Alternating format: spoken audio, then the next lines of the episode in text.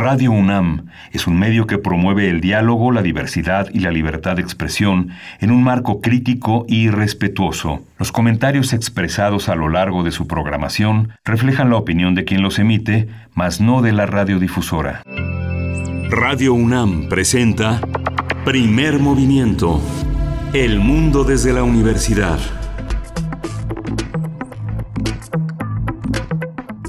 Bienvenidas y bienvenidos a Primer Movimiento. Para mí es un gusto poder estarles presentando parte de la programación que tendremos hoy en este programa grabado. Nuestros queridos conductores Berenice Camacho y Miguel Ángel Quemain están, así como todos los miembros de este equipo, en un merecido descanso por jueves y viernes santo y en esta ocasión tendremos una selección de entrevistas que hemos considerado pertinentes para volver a ser escuchadas en este espacio. Esperemos que sean de su agrado, de su gusto. También les invitamos a que nos sigan y nos escriban en redes sociodigitales, en Twitter, arroba P Movimiento y en Facebook Primer Movimiento UNAM para que nos digan cómo les está yendo en esta Semana Santa, en este jueves santo, en este arranque de día que son pues ya pasaditas de las 7 de la mañana, pero que esperemos que este espacio sea oportuno para invitarles a hacer las reflexiones en torno a los temas que hoy tendremos. Tenemos tres horas de programación dedicada para ustedes. En este primer arranque tendremos el tema de pescados y mariscos, qué productos del mar nos ofrecen y cuáles realmente nos venden con la experta Mariana Asís. Ella es directora de campañas de transparencia en Oceana, es maestra en Derecho Ambiental ha laborado en la Suprema Corte y en el Gobierno federal en temas relacionados con la regulación medioambiental. Y es por ello que hoy nos va a decir estos parámetros para justamente ahora que Semana Santa y aumenta el consumo de frutos del mar como se les llega a llamar también, pero estos animales marinos cuál es la mejor opción y bueno, también pasadas las fechas de esta Semana Santa, que tengamos mejores parámetros, mejores oportunidades para consumir de forma responsable. Tenemos también una serie de cápsulas en este momento, la revista Como ves, y también nos hablarán sobre la inteligencia de los pulpos, ya que sabemos que estos animales son altamente inteligentes y tendremos que aprender mucho de ellos sobre su resiliencia y sobre su forma de adaptarse a las situaciones que les rodean. En el cuento tenemos el de María Luisa Elío llamado Locura, que se encuentra en este libro Vindictas Cuentistas Latinoamericanas, editado por la UNAM y Páginas de Espuma. Es un cuento que realmente nos llevará a las profundidades de la mente de nuestro personaje.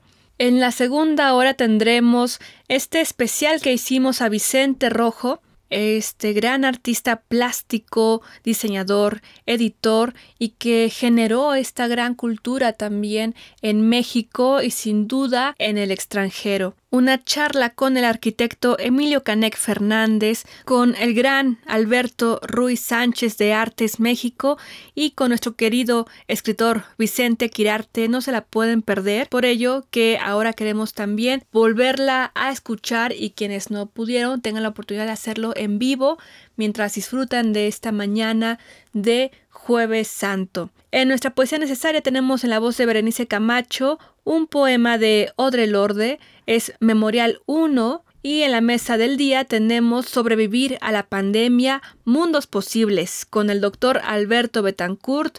Lo saben ya de casa, queridísimo, este doctor en historia y profesor de la Facultad de Filosofía y Letras de la UNAM.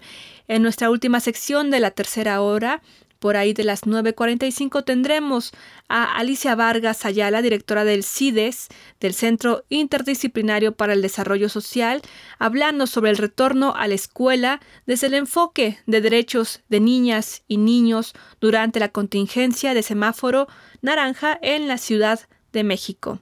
Así que nuevamente les agradezco por su escucha, que se queden aquí en este especial que hemos preparado para todos ustedes en este jueves santo, recopilando diversas entrevistas que consideramos pertinentes para ser reescuchadas y reanalizadas dependiendo del ángulo del que ustedes también nos hagan favor de analizar y comentarnos en Twitter y en Facebook en Primer Movimiento UNAM, Facebook y en Twitter arroba P Movimiento. Y aprovechando también invitarles a que sigan nuestra lista de reproducción musical en Spotify en la cuenta de Radio UNAM y ahí encontrarán nuestra lista que se actualiza día a día con la música que hemos transmitido en este espacio. Así que síganos en Spotify también. Quédense aquí en primer movimiento con Berenice Camacho, Miguel Ángel Quemain y un gran equipo que está con ustedes día a día, pero que en este jueves y viernes santo nos hemos tomado un pequeño descanso. Muchas gracias. Y les invito a que se queden con esta canción, un clásico de The Cure, canción de amor o Love Song de esta agrupación británica que ha visitado muchas veces nuestra querida Ciudad de México y México en general. Esperemos que en un futuro podamos disfrutar de sus conciertos, ya que han dicho varias veces que se están despidiendo, pero esperemos que tengamos muchísimo de Cure para los años siguientes.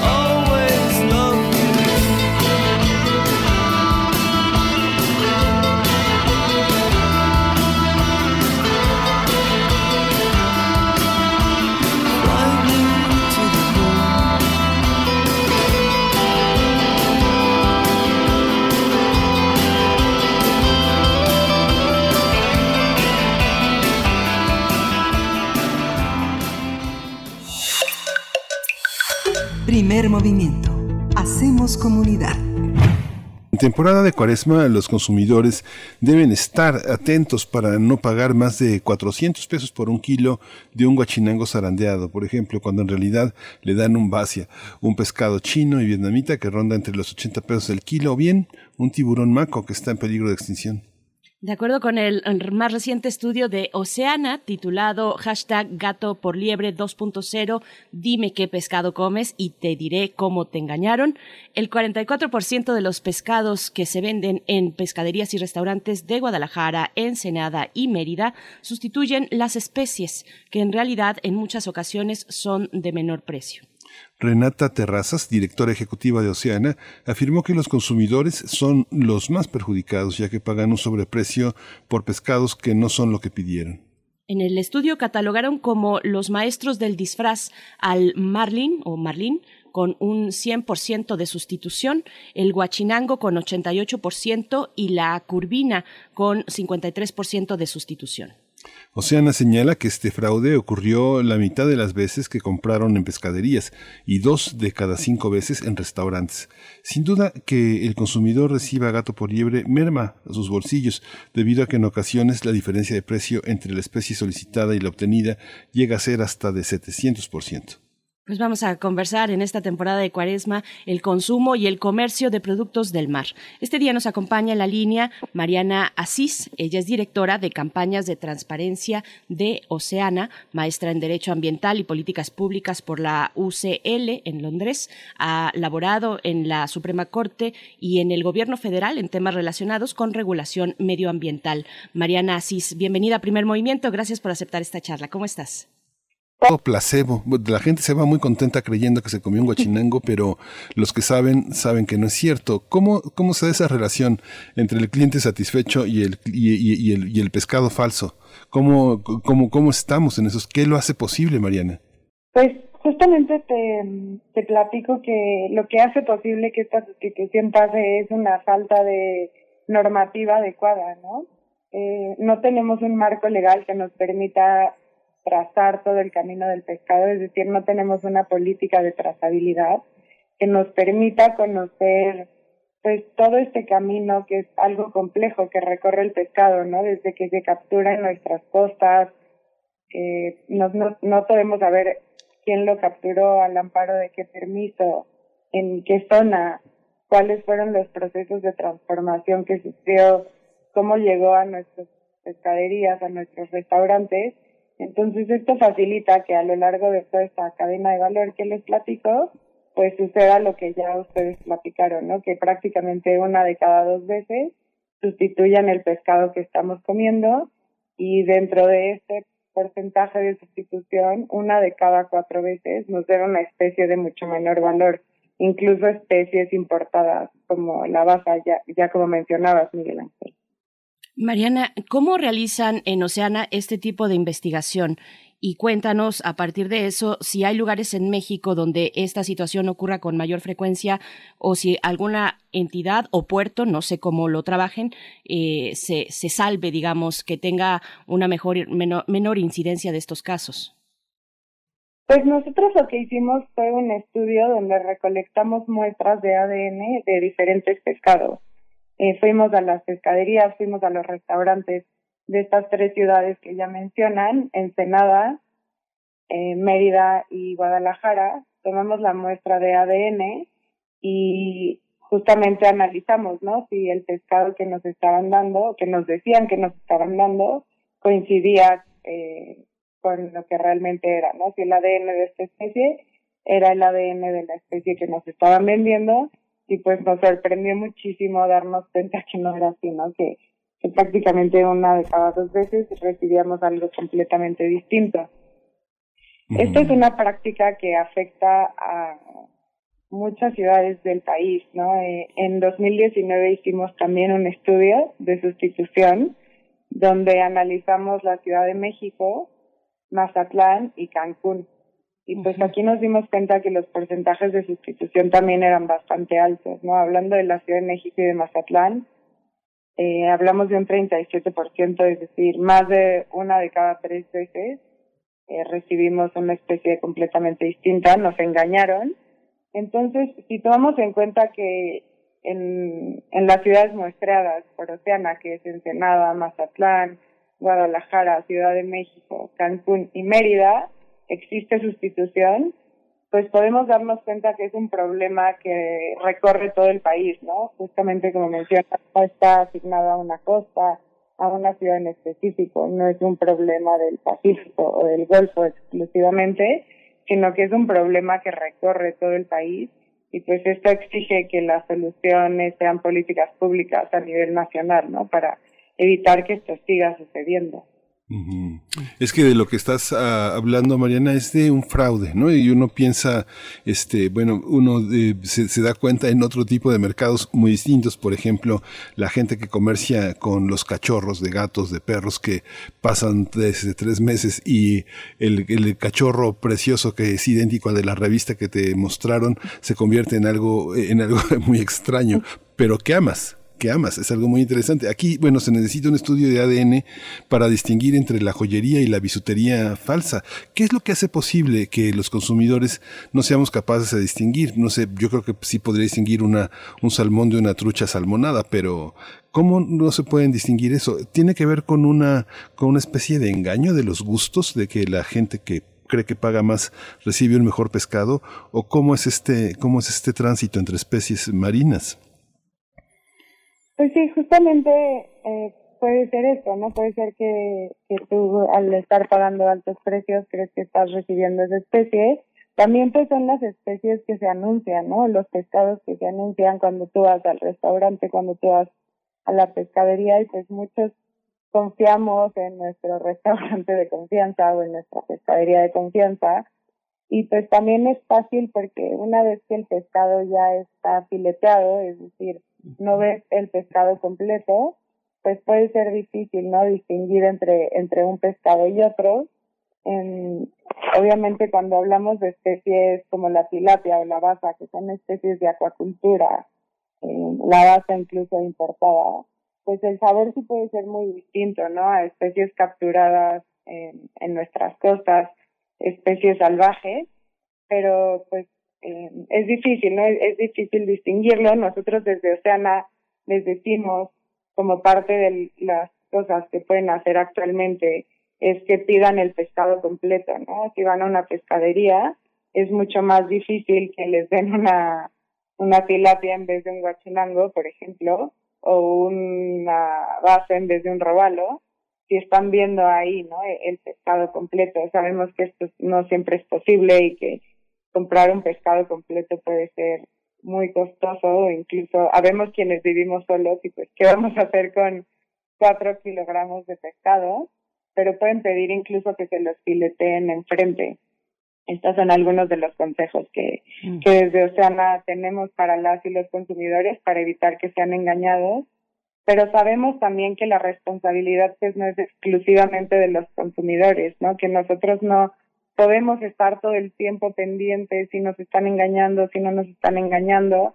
Entonces, pues estamos trabajando con la autoridad en materia pesquera, que en este caso es la CONAPESCA, para que exista una política de trazabilidad. Ya estamos en una mesa de trabajo con ellos, tratando de lograr que eventualmente se apruebe una norma de trazabilidad que como consumidores nos permita saber todo el camino que recorrió nuestro pescado es decir, que tú cuando vayas a una pescadería, a un supermercado, puedas tener toda la información del pescado que te estás comiendo y así pues evitar que nos estén dando gato por liebre o, o por baja, ¿no? ¿Qué, debemos preguntarnos, Mariana Cis, cuando estamos planeando nuestra compra? Probablemente ahora, por ejemplo, que las compras, además, muchas de ellas se hacen por Internet, eh, se hacen a la distancia para protegernos, para mantener esta eh, jornada de sana distancia. ¿Qué, preguntarnos como consumidores al momento de, de planear esa, compra? ¿Cómo orientarnos? ¿En qué sitios podemos eh, pues encontrar información al respecto? Pues justamente eh, estos consejos que te menciono pueden ser importantes para evitar el engaño. Otra cuestión es también preguntar qué pescado nos están dando, si saben el origen, ¿no? Si saben dónde se capturó, si es un pescado nacional. Muchas veces nosotros vamos a la pescadería o a los restaurantes y pedimos pescado a secas, ¿no? Eh, en Oceana decimos que es un poco como si fuéramos a un restaurante de carne de res y pidiéramos mamífero. no sabemos realmente qué nos están dando. Entonces, en México existen más de 700 especies pesqueras que pueden ser comercializadas y que podemos consumir.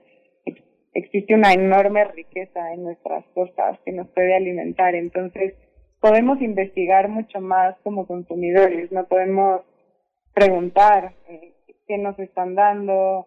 Muchas veces las mismas personas de las pescaderías te pueden sugerir, ¿no? E incluso alguna opción más económica que las típicas que ya están siempre en nuestros menús.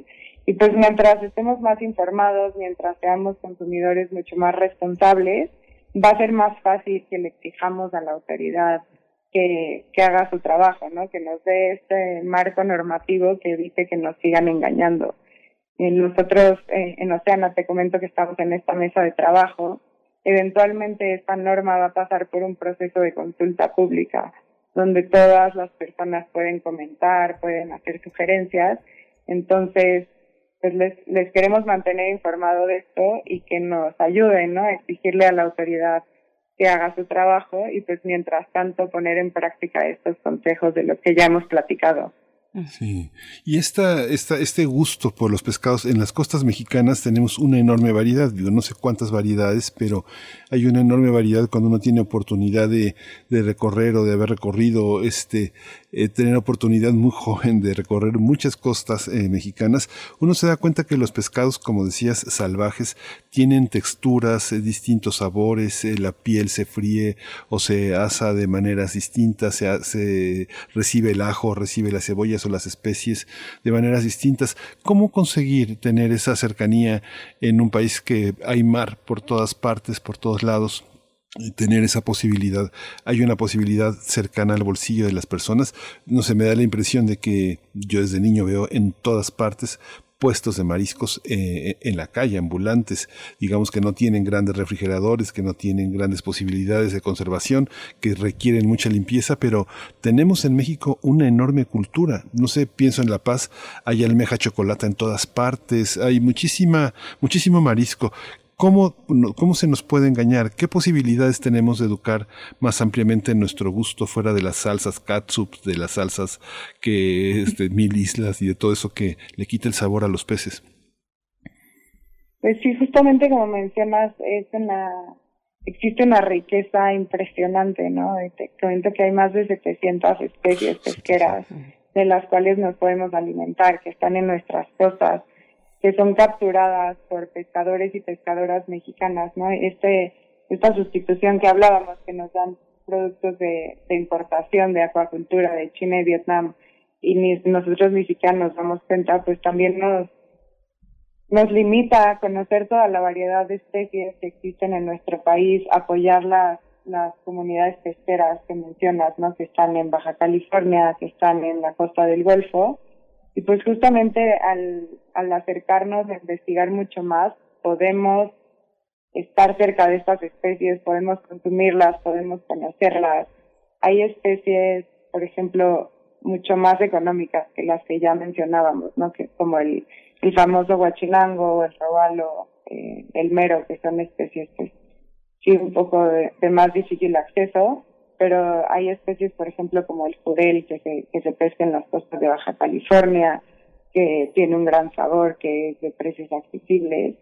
Y bueno, por ejemplo, en la Ciudad de México tenemos el mercado de la Nueva Viga, ¿no? Que no sé si, si las personas que nos escuchan han ido, pero tiene una riqueza de especies impresionante, es producto fresco que llega de las costas del país. Probable, en, en Guadalajara existe el mercado del mar, ¿no? Que es el segundo mercado de pescado más importante del país. Entonces, pues como dices, ¿no? Si nos acercamos a conocer qué nos estamos comiendo realmente, si buscamos nuevas formas de preparación de los pescados, tal vez saliéndonos de los cócteles o, o cuestiones así, podemos empezar a conocer y apreciar la enorme riqueza de especies pesqueras que son capaces de alimentarnos y pues estar al pendiente, ¿no? De que no nos estén engañando al tiempo que le exigimos a la autoridad que existan las normas necesarias para que esto no suceda. Mariana, además de la sustitución de especies, hay otra cuestión que es fundamental y que tal vez cada vez más, y espero que ojalá así sea, cada vez más personas estarían considerando su compra a partir de una cuestión de eh, medioambiental. Te pregunto sobre la pesca sustentable en México frente a la pesca ilegal, que puede ser otro de los elementos a tomar en consideración, ¿no? Al momento de que como consumidores pues decidimos por uno u otra opción.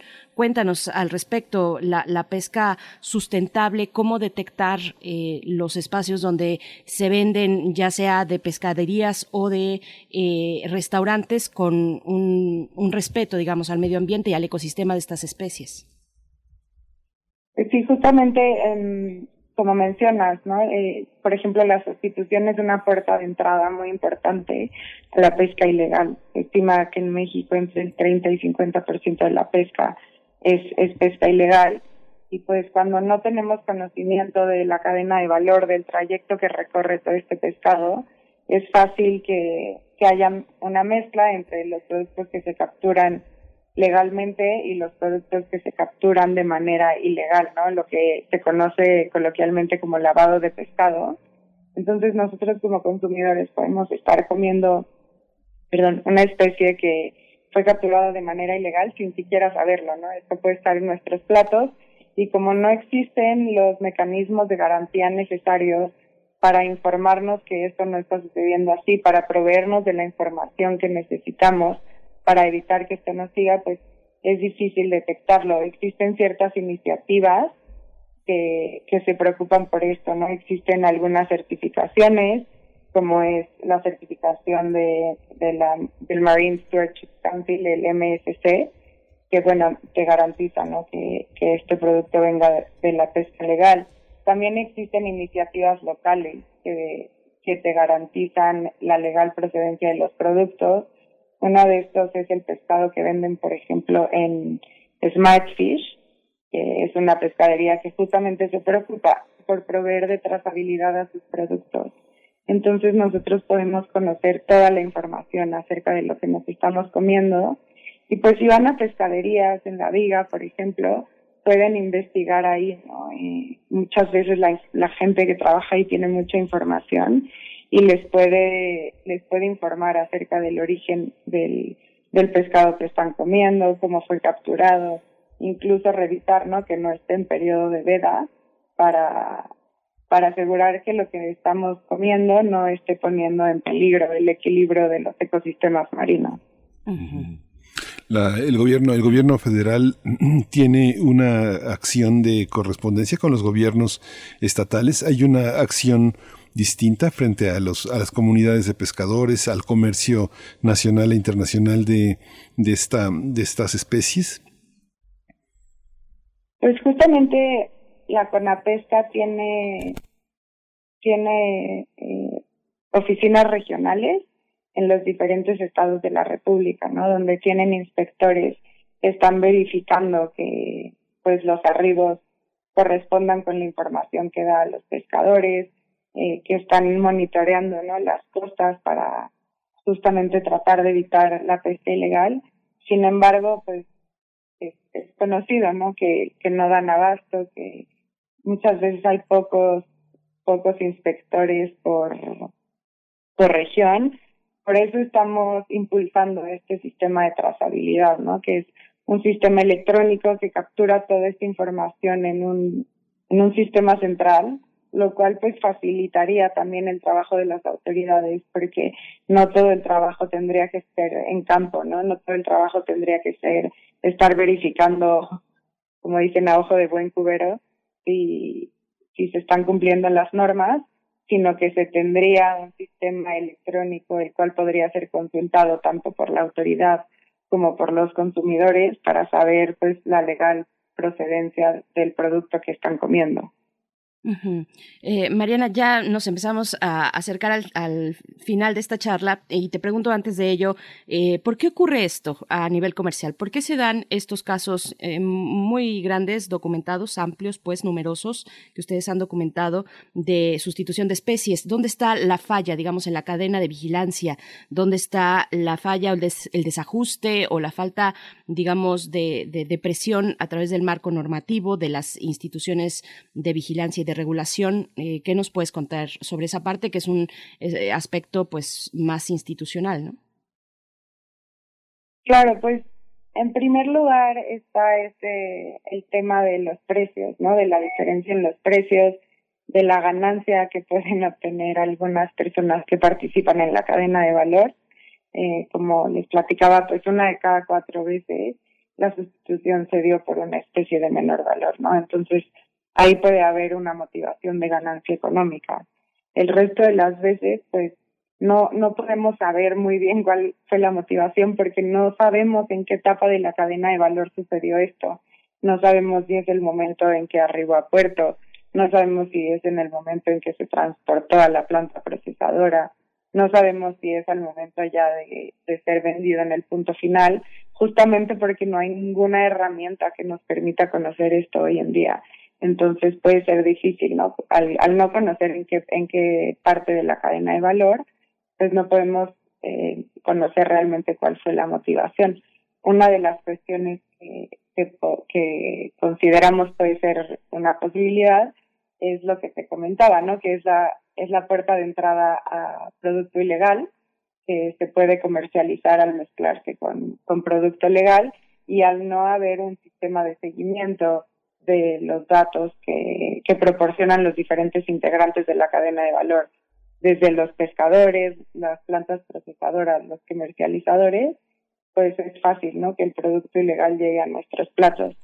Entonces, justamente esta política de trazabilidad, esta norma de trazabilidad, nos podría ayudar a entender mucho mejor dónde está sucediendo esta problemática, ¿no? En qué, en qué etapa de la cadena de valores donde, donde se da esta sustitución que al final, pues, como, como mencionamos, los consumidores terminan siendo los más afectados, al igual que nuestros ecosistemas marinos. Sí. Oye, Mariana, última pregunta. Esta, esta, esta visión de la riqueza de la diversidad marina, uno supondría que cuando uno está eh, eh, transitando por eh, costas, uno va a encontrar en las tiendas de supermercados, las grandes tiendas, las grandes cadenas de, de supermercados, una, una, una variedad, pero no es así. Parece que puede uno conseguir los mismos eh, pescados si está uno en Zacatecas que en Ensenada. ¿Por qué pasa eso? Hay una política eh, de eh, en, la, en estas grandes cadenas de tener lo mismo a pesar de que estén en los locales. No sé, uno piensa, uno va a Xochimilco, va a comprar hortalizas y uno compra lo que está en este, lo que toca la estación, lo que está, lo que se produce en ese momento. Igualmente eh, hay pescados que son estacionales y que tal vez deberían de estar en los supermercados y uno tendría la posibilidad de esperar, de esperar marzo, de esperar abril para probar ciertas especies. ¿Por qué no sucede eso? Eh? Pues ahora no sé cuáles sean las políticas de compra, ¿no? De, de los supermercados, no sé cuáles sean los criterios de, de adquisición de especies. Lo que sí vemos muchísimo en nuestros supermercados son especies importadas, ¿no? Lo que ya platicábamos de la baza, por ejemplo, eh, son especies que se importan de, de China, de Vietnam, especies de acuacultura, y pues esto sí nos está limitando ¿no? a conocer esta gran variedad de especies que platicábamos, es importante que, que empecemos a transitar hacia un modelo en el que consumimos mucho más especies locales, ¿no? Que están en nuestras costas, especies que aparte son capturadas por pescadoras y pescadores mexicanos, que apoyan la, las economías locales de las comunidades pesqueras, que aseguran la forma de vida de estas comunidades. Entonces, pues sería importante tal vez también que como nosotros, como consumidores, como personas que, nos importa ¿no? la sustentabilidad pesquera, que somos consumidores responsables, pues empecemos a exigir mucho más el consumo de especies locales, que busquemos los lugares donde se, se, venden estas especies y que, y que procuremos no informarnos más respecto a qué estamos comiendo, cómo nos estamos alimentando y de dónde vienen los productos que estamos consumiendo. Pues Mariana Asís, te agradecemos esta charla, directora de campañas de transparencia en Oceana. Está, eh, están las redes sociales y el sitio, sobre todo el sitio de Oceana, que es muy interesante. Tienen una gran diversidad de campañas, de investigaciones para las personas que se quieran acercar. Pues bueno, busquen Oceana en su buscador. Eh, gracias, gracias Mariana Asís. Hasta pronto. Muchísimas gracias. Hasta luego. Hasta luego. Hasta luego. Pues Vamos, vamos a hacer un corte para escuchar una cápsula de la revista Como ves, es la revista científica de divulgación científica de la UNAM. Vamos a escuchar esta cápsula que tiene que ver con la inteligencia de los pulpos. Revista Cómo ves.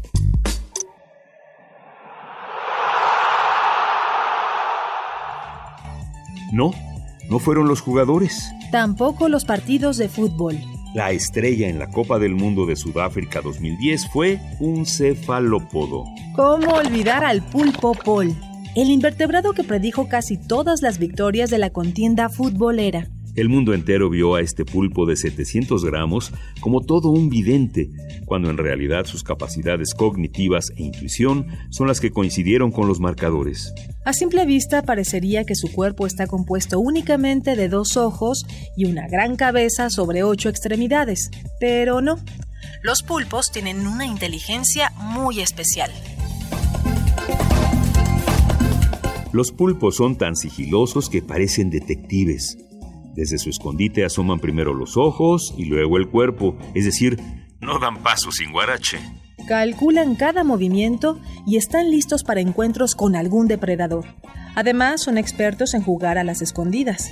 Un pulpo de 270 kilos puede pasar por un agujero del tamaño de una moneda de 5 pesos, pues las únicas dos partes duras de su cuerpo son el llamado pico del oro, con lo que trituran el alimento, y un cartílago que tiene entre los ojos. De las 300 especies de pulpos que existen, se hace un verdadero cultivo de diversidad. Los adultos miden desde 2.5 centímetros hasta 6 metros de longitud y, por si fuera poco, tienen tres corazones. Uno bombea sangre a todo el cuerpo y los otros dos la envían hacia las branquias, sus órganos de respiración. A diferencia de las monarquías, ellos sí tienen sangre azul porque tienen una proteína llamada hemocianina que es de este color. ¿Recuerdas que en la película Buscando a Nemo, su pequeña amiga Pulpa expulsaba tinta cuando tenía miedo? Pues esto es real. Es un mecanismo de defensa ante las amenazas. Cuando un pulpo se enfrenta a algún depredador, en menos de un segundo lanza una nube de tinta que enturbia el agua y lo esconde permitiéndole escapar. Esa tinta es casi pura melanina y se guarda en un órgano llamado saco, y en menos de un segundo, un pulpo puede cambiar de color gracias a los cromatóforos de colores que están conectados al sistema nervioso. Toda esta magia vive en el interior de los pulpos, y lo más asombroso es su inteligencia. Son capaces de cambiar su comportamiento de acuerdo a las circunstancias y aprenden del pasado. Se ha observado que muchas especies lanzan chorros de agua para alejar a otros peces que quieran robarle su comida. Algunos ponen rocas para bloquear la entrada de su guarida y hay reportes de que el pulpo veteado recoge cáscaras de coco o conchitas y las usa como escudo. Los pulpos pueden planear cosas para cuidarse y lo más impresionante es que pueden reconocer personas. También son organismos invaluables para la ciencia han sido modelos para resolver dudas evolutivas y cognitivas. Su habilidad de regenerar los brazos los ha convertido en un objeto de estudio para investigar la reestructuración e incluso la robótica se ha inspirado con ellos por la complejidad de sus movimientos. El pulpo Paul fue un digno ejemplar que nos hizo adentrarnos al agua para conocer más sobre las maravillas del mundo acuático. Esta fue una coproducción de Radio UNAM y la Dirección General de Divulgación de la Ciencia de la UNAM basada en el artículo La inesperada inteligencia de los pulpos de Inés Gutiérrez Llaver.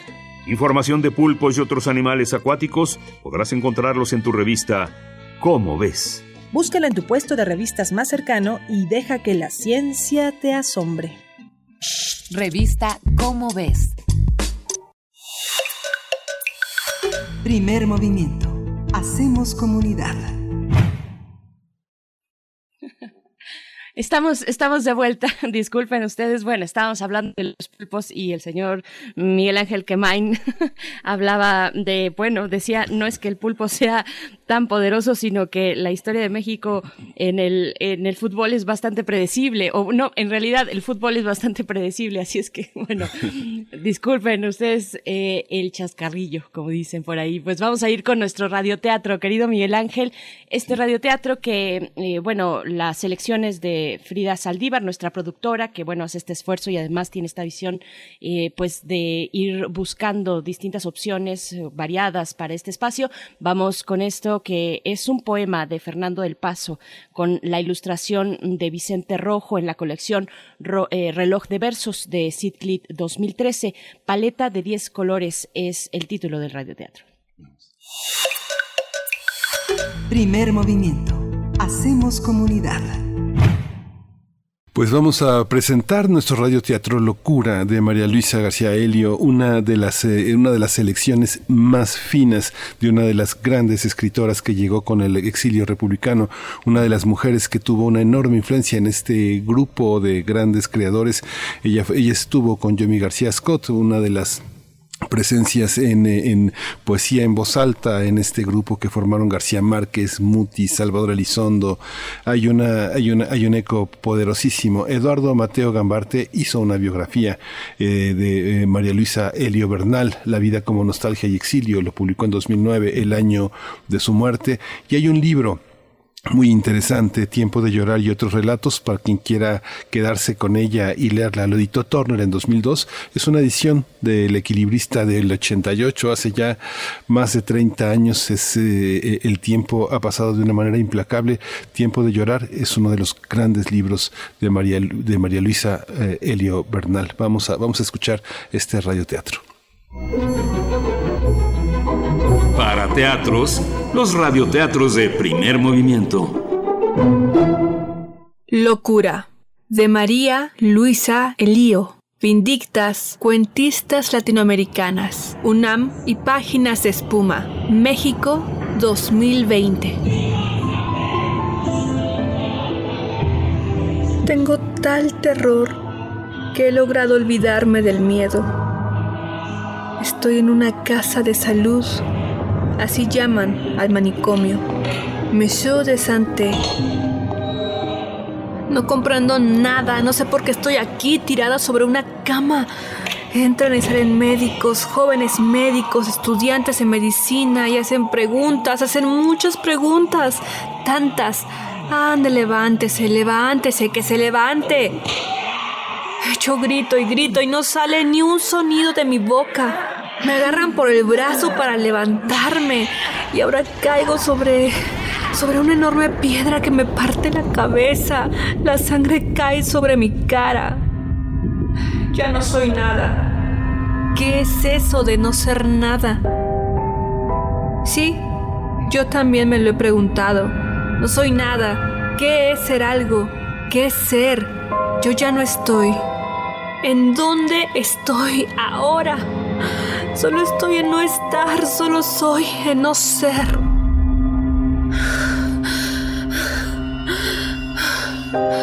Tengo una gran sensación de ahogo, unas enormes ganas de cerrar el cuaderno. Lo escrito en él sigue así. Ahí han sido matadas muchas gentes. Ahí los niños se han muerto de hambre. Ahí han sido separados padres, madres e hijos. De ello ya me habían contado. ¿Cuántas horas, cuánto tiempo estuve esperando a que me llegara el turno? Sí, aún lo recuerdo. Por caridad, ¿qué es lo que recuerdo? ¿Qué es lo que quise decir aquí? En ese momento en el que no me acuerdo que viví y que tuve memoria, ¿cómo me acuerdo de que no me acuerdo? ¿Qué recuerdo que me hace recordar que no recuerdo. Al llegar a este lugar, uno se rompe, ya no se es nada, uno deja de ser para cualquier gente, médico o enfermera, ante alguien o algo que antes era uno. Yo, en ese caso, no se es nada, ni manos, ni piernas, ni ojos, ni voz, nada. Ni lo miran a uno. No, realmente no lo ven. Uno es entonces tan solo pequeñas equivocaciones, como la extraña sensación de tener la razón por el solo hecho de estar ahí. Me de. ¿Qué podría decirse sobre aquello que muchos llamarían una experiencia? ¿Cuántas experiencias tenía ya con ella? Y era difícil decir si le habían servido de algo o no. Ella era ahora, o estaba ahora, hecha de eso que la gente llama experiencias. Entonces pensaba, algunas veces, ya tenían algún valor. Le era extraño y difícil recordar la última. La última era como otra cosa. La última era eso que nadie quiere y en general pensaba ahora, lo que nadie quiere es lo que la gente llama una experiencia. Esta última, aquella última, no cabe duda de que le costaba mucho hablar o recordar aquello. ¿Por qué no había vuelto a recordarlo? Ella creía, yo creía, que al no pensar en ello, lo habría borrado, así, como de un pizarrón con un trapo. ¿Qué esperaban aquellos hombres y mujeres paseando en aquel jardín? ¿Ah? ¿Qué caridad llegaría a sus manos el domingo? Porque era el domingo, el día que se les veía pasear, dando vueltas pegados los unos a los otros, dibujando con sus manos en el aire objetos que después guardaban cuidadosamente en sus bolsillos, recitando en voz alta partes de la misa o quedándose a saludar a gentes solo vistas por ellos. ¿Por qué no morían? ¿Qué es lo que les hacía cada día comer, beber y sonreír a la enfermera? ¿Qué hacía que el viejo de Alpargatas recordase su casa de España y no olvidara el rostro de su madre? ¿Qué hacía que la mujer que pasaba las noches hablando callara todo el día? ¿Qué familia o amigo les iba a traer lo que les salvaría? Y pasaban las horas y ellos seguían solos paseando, esperando a que alguien llegara. Y ahí estaba la hija, que venía con los nietos para que viesen a la abuela. Solo podían estarse media hora. Media hora. ¿Cómo podría esta mujer en media hora recuperar toda una semana, toda una vida de espera? ¿Cómo decirle a su hija que no trajera a los niños, que se sentara a su lado y que le preguntara y que la dejara hablar, que la dejara decirle que sufría, que no dormía por las noches, que le llamaba y que nadie venía, que la comida era mala y que había al lado de su cama alguien que moría y que ella tenía miedo y que no quería estar sola? ¿Cómo decir en media hora que ella sería buena, pero que no la dejaran ahí? Cuando había acabado de pensarlo, ya estaba otra vez sola, esperando el próximo domingo y acariciando una caja de galletas que le habían traído y escondiéndose a llorar detrás de un árbol y volviendo a esperar. ¿Quién era el que había reunido ahí a esa extraña familia? Todos padres, todos abuelos, todos hijos. ¿Por qué no se agarraban de la mano y morían? ¿Quién era el que los había castigado así? Esto pensaba yo al verlos desde mi cama cuando podía pensar en algo. Lo triste es, sin embargo, lo alegre no. Lo triste deja una huella, una marca, una cicatriz.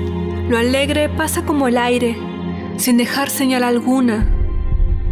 Cuando recuerdo algo alegre, casi se vuelve triste por la nostalgia. Ya pasó, pero si es algo triste lo que recuerdo, ahí está y vuelve a aparecer el mismo dolor. Quizá, solo quizá, con los años, muchos, muchos años, se logre mitigar ese dolor, pero se mitiga solo porque va dejando de ser. La misma melancolía no es sino un recuerdo que se ignora. Algunos años después de que alguien ha muerto, quiere uno recordar su voz y siempre es difícil. Diría yo que más bien es imposible. Sobre todo si el recuerdo de ese alguien es muy querido. Yo he probado hacerlo con la voz de mi madre y no he podido. Empiezo siempre con mucho cuidado, empiezo con una frase que me sea conocida, una frase cotidiana, algo así como, hasta luego hijita, o nena, debe ser buena. Y así estoy durante un largo rato. Repito cada frase diez y veinte veces. La digo primero en voz baja, luego la digo como para mí, luego un poco más alto, después sonriendo, después seria, y cuando esto no me da resultado, vuelvo a empezar. Empiezo con una frase más cercana, con algo que pueda yo recordar mejor, y entonces son otras las palabras que vienen a mi mente. Ya eres toda una mujer, o yo a tus años. Y paso así, horas dándole vueltas a las mismas palabras, tratando de colocarlas en el momento preciso y volviendo a empezar.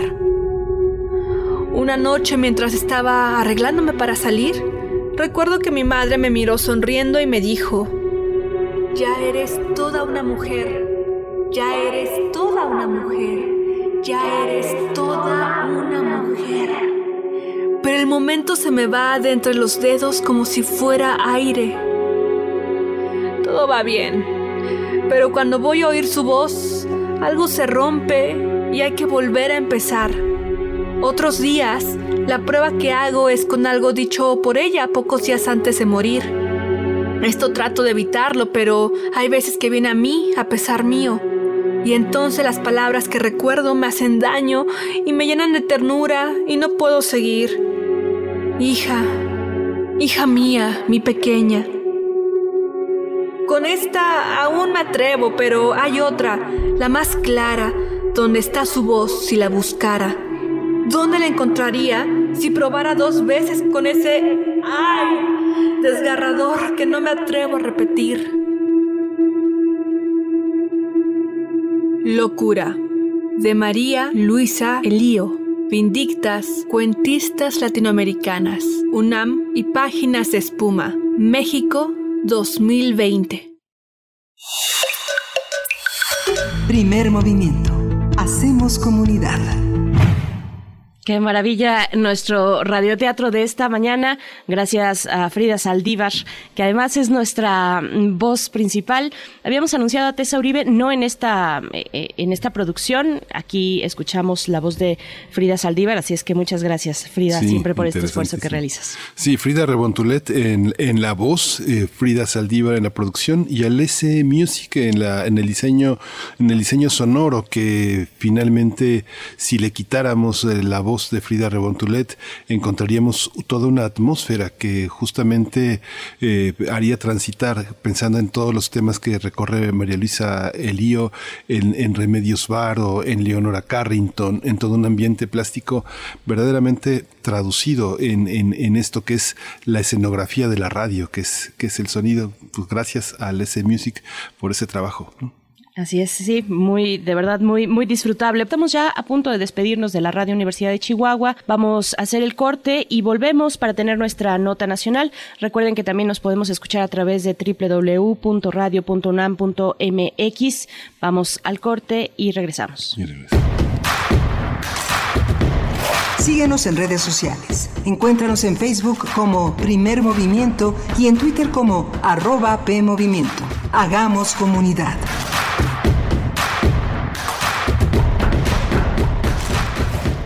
Encuentra la música de primer movimiento día a día en el Spotify de Radio UNAM y agréganos a tus favoritos.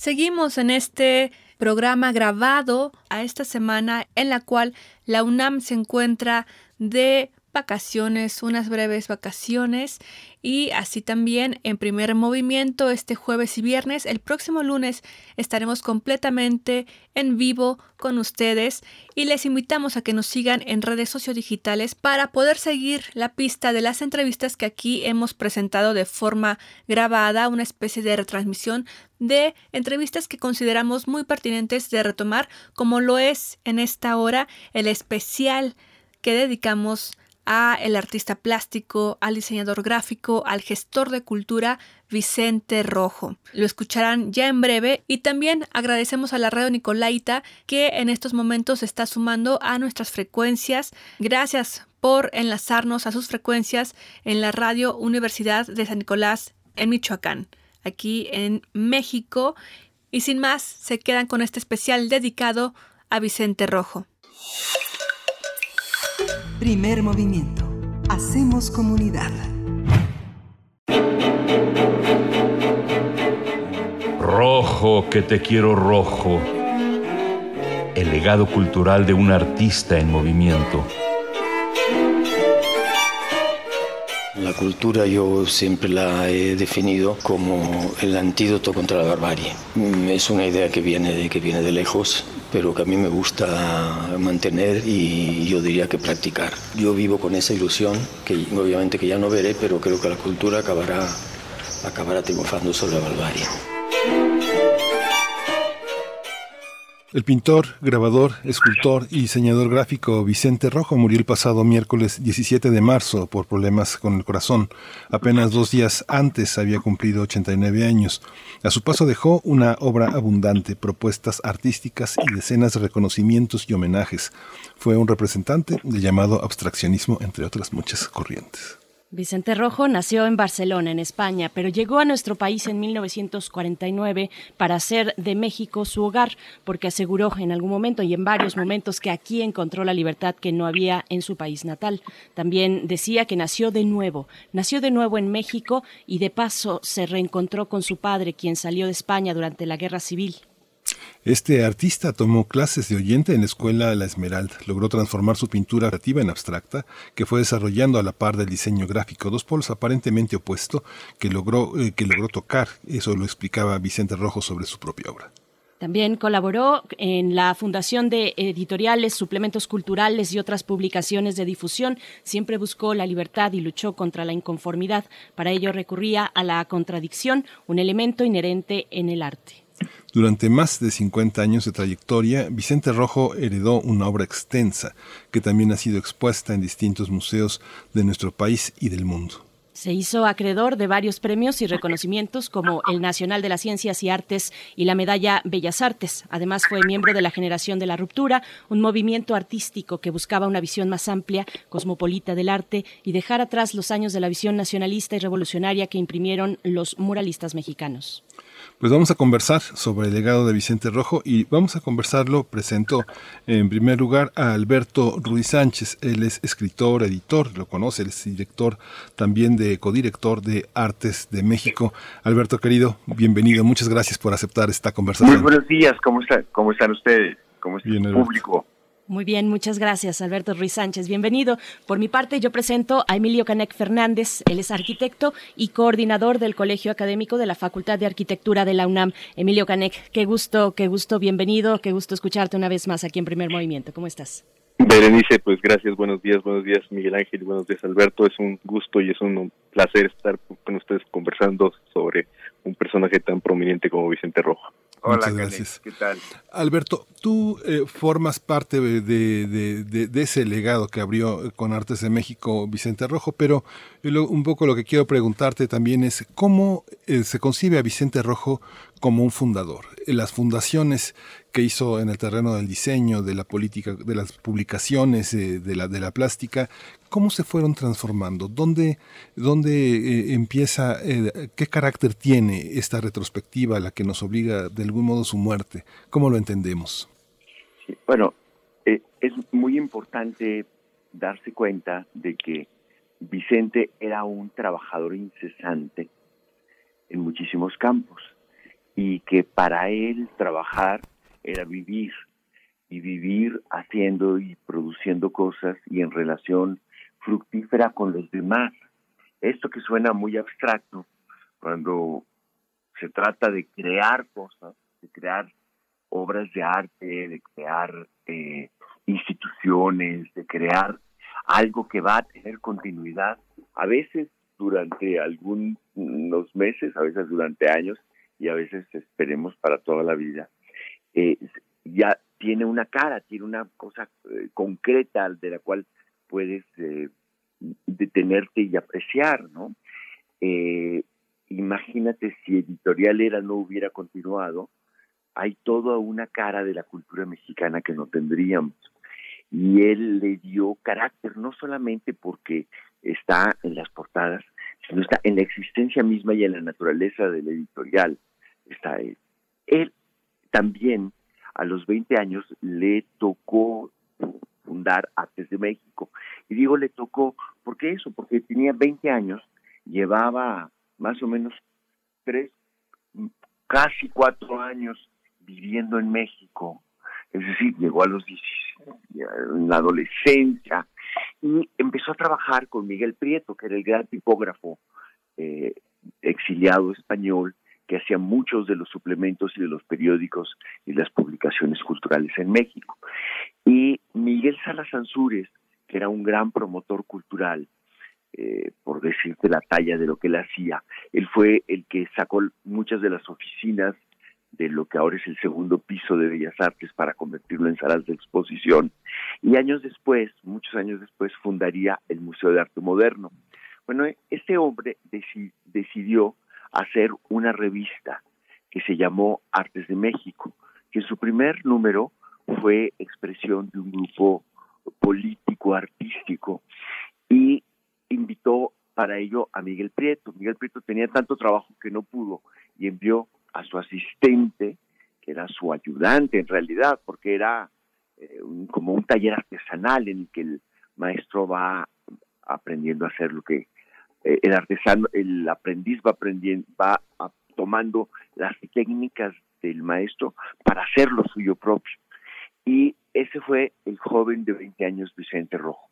Él me contó pues que él era muy inseguro, que llegó a diseñar la revista y tenía que tomar un modelo, entonces se inspiró en la revista Du, DU, y que esperaba fervientemente la llegada de cada número de la suscripción que tenían porque copiaba el diseño de las páginas.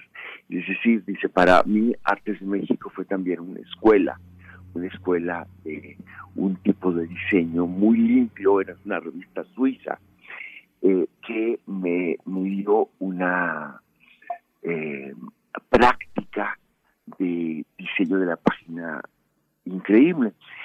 Durante muchos años él continuó en la empresa de, Artes de México.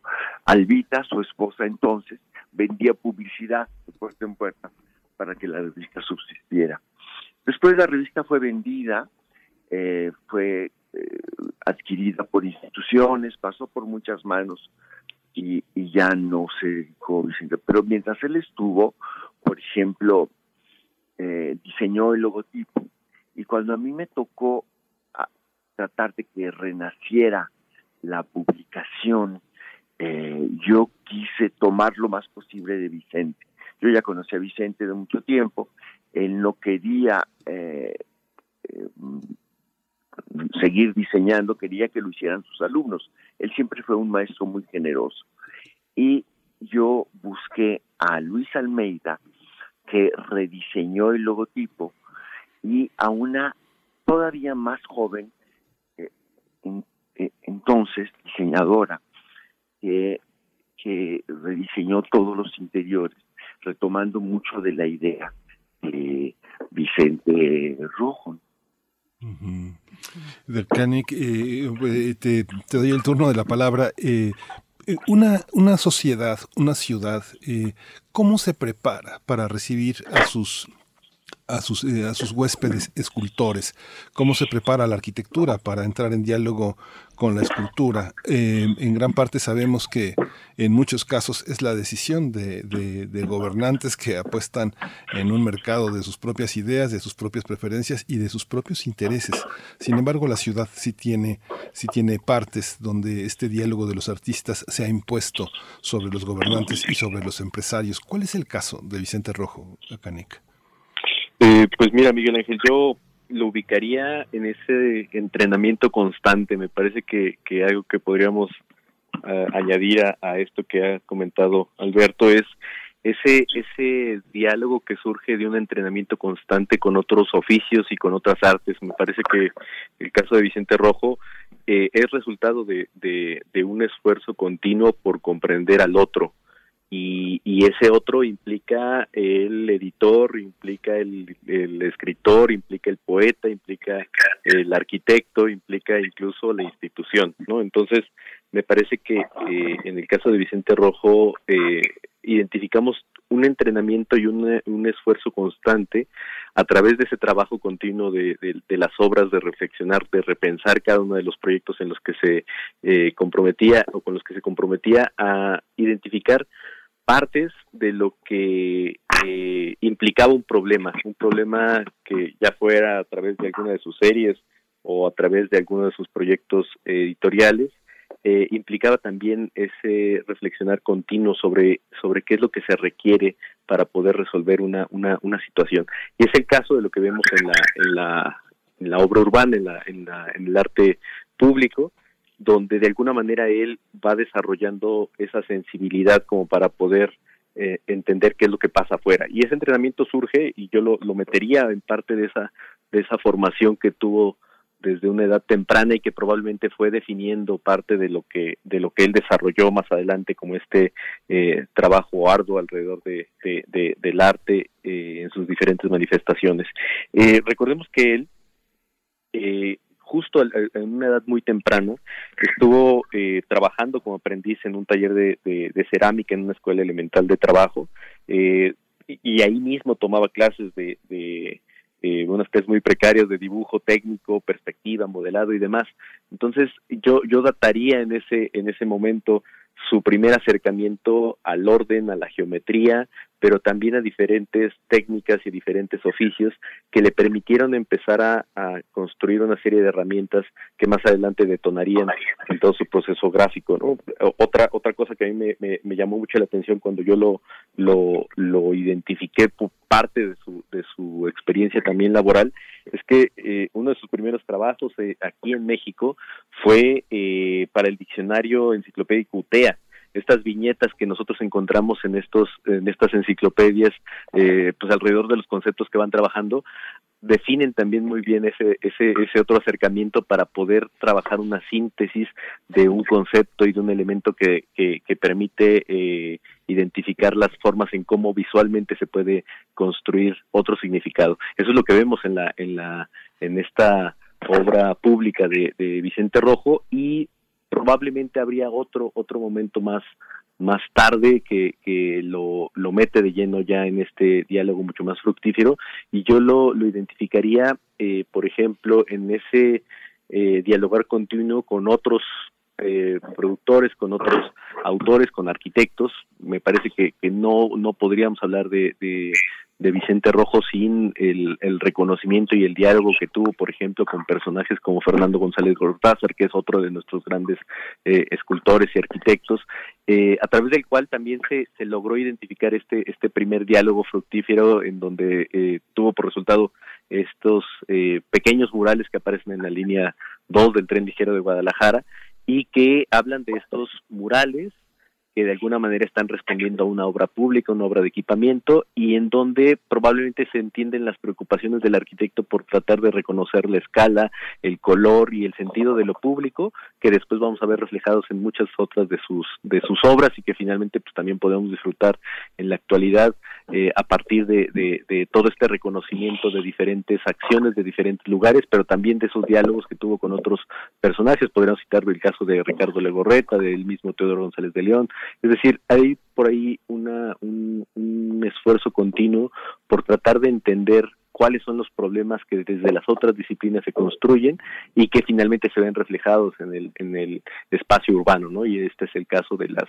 de las últimas horas de las que ahorita vamos a comentar un poco más. ¿Sabes que una de las cosas que una de las cosas que, me, que me, me, parece muy importante y que traté de poner sobre la mesa y que qué bueno que lo has redondeado, Canek, es que eh, Vicente incluso me lo dijo, un buen maestro no deja de ser un alumno. Y algo fundamental para entender la numerosísima y multiforme obra de Vicente Rojo es que él siempre consideraba cada obra como un problema nuevo a resolver en el que él tenía que aprender algo. O sea, esta idea de que él fue joven y estudió y luego ya realizó es completamente equivocada. Para él era un aprender incesante, un ser alumno incesante del mundo. Y es una actitud, es una actitud, pero sabes, además sobre todo en la vida. Y el que quiera entender bien a Vicente, tiene que leerlo además, porque una de las cosas fundamentales para Vicente y que a mí me pareció que es una enseñanza que dejó a muchos de sus alumnos, es que para diseñar una página tienen que haberla leído.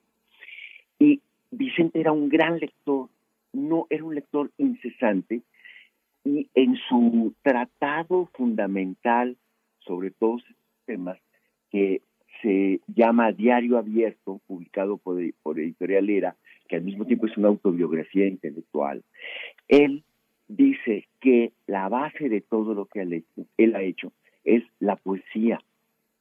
Y eso es muy importante para que la gente pueda entender que para él la poesía es el asombro cotidiano. La poesía no es un pedazo de cultura que está en las bibliotecas, es la posibilidad de asombrarse todos los días ante algo y con las manos resolver un problema concreto.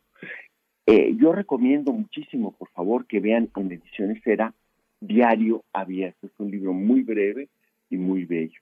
Eh, tiene como base el discurso que dio al entrar al Colegio Nacional, pero después lo hizo más amplio eh, y incluye otros comentarios muy, muy importantes. yo estuve en la ceremonia en la que le entregaron el, el doctorado honoris causa de ocho universidades jesuitas eh, que se lo entregaron simultáneamente, recibió ocho doctorados honoris causa.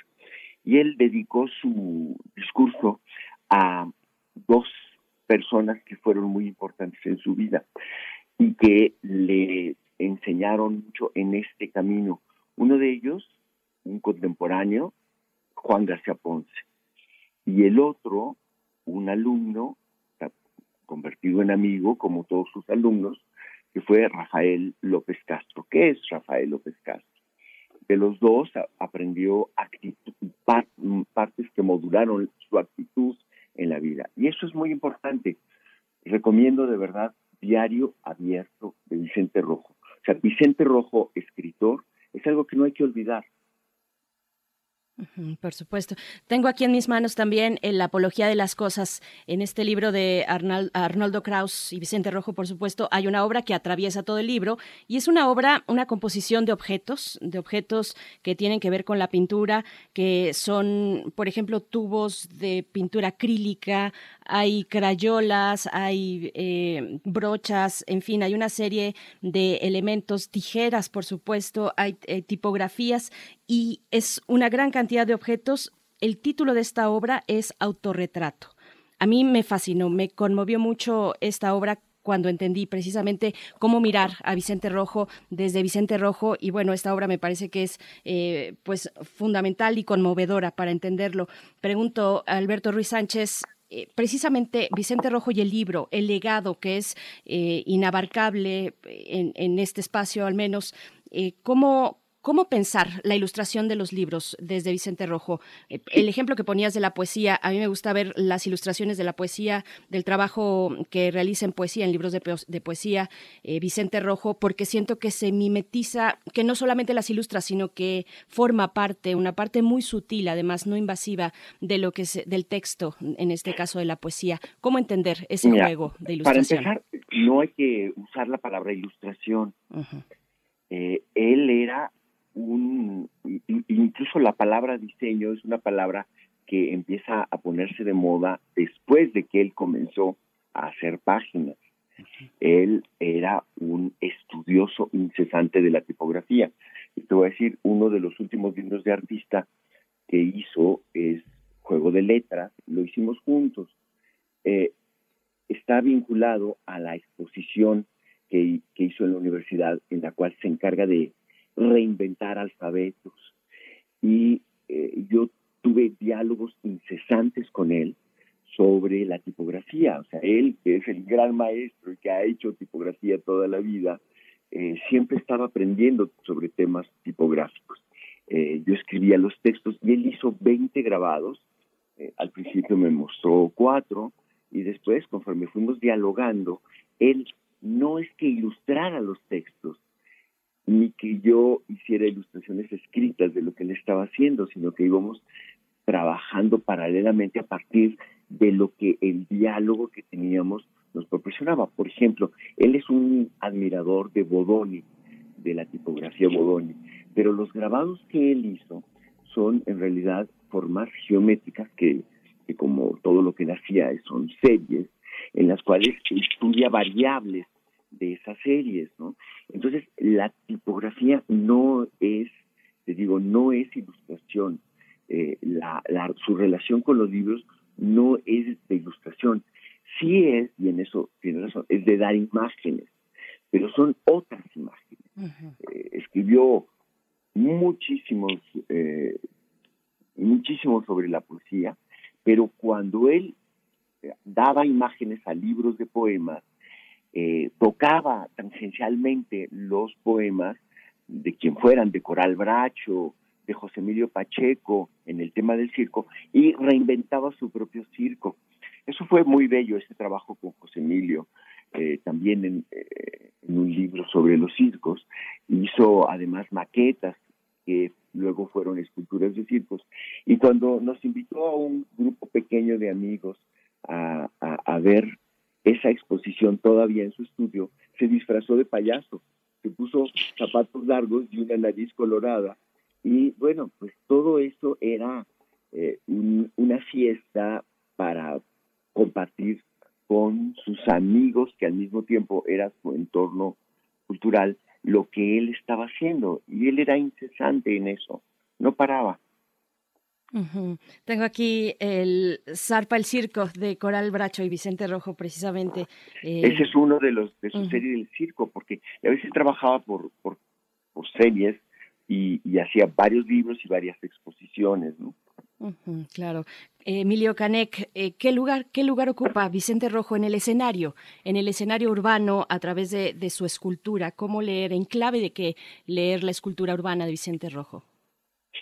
Eh, pues mira, yo creo que eh, un poco siguiendo lo que lo que comenta Alberto, me parece que, que cuando hablamos, hablamos de la obra pública de Vicente Rojo, eh, también hablamos de los libros, ¿no? Es decir, eh, a mí me gusta imaginar cómo finalmente la, la gran obra se extiende y eso lo podemos incluir en lo urbano, eh, este, dentro también de las de las de las prácticas editoriales que él desarrolla al saber cuál es la cantidad tan importante de libros que él eh, diseñó que él, elaboró y casi como una eh, yo entendería como una eh, obra misma no es decir no solamente se limitaba a esta visión de como como bien señalaba Alberto de, de ser el ilustrador o de ser el ejecutor técnico de una de una pieza como para poder hacer el formato editorial, sino que había un compromiso más allá como para poder repensar y hacer una obra en paralelo. Eso es algo que a mí me parece interesante y el hecho de pensar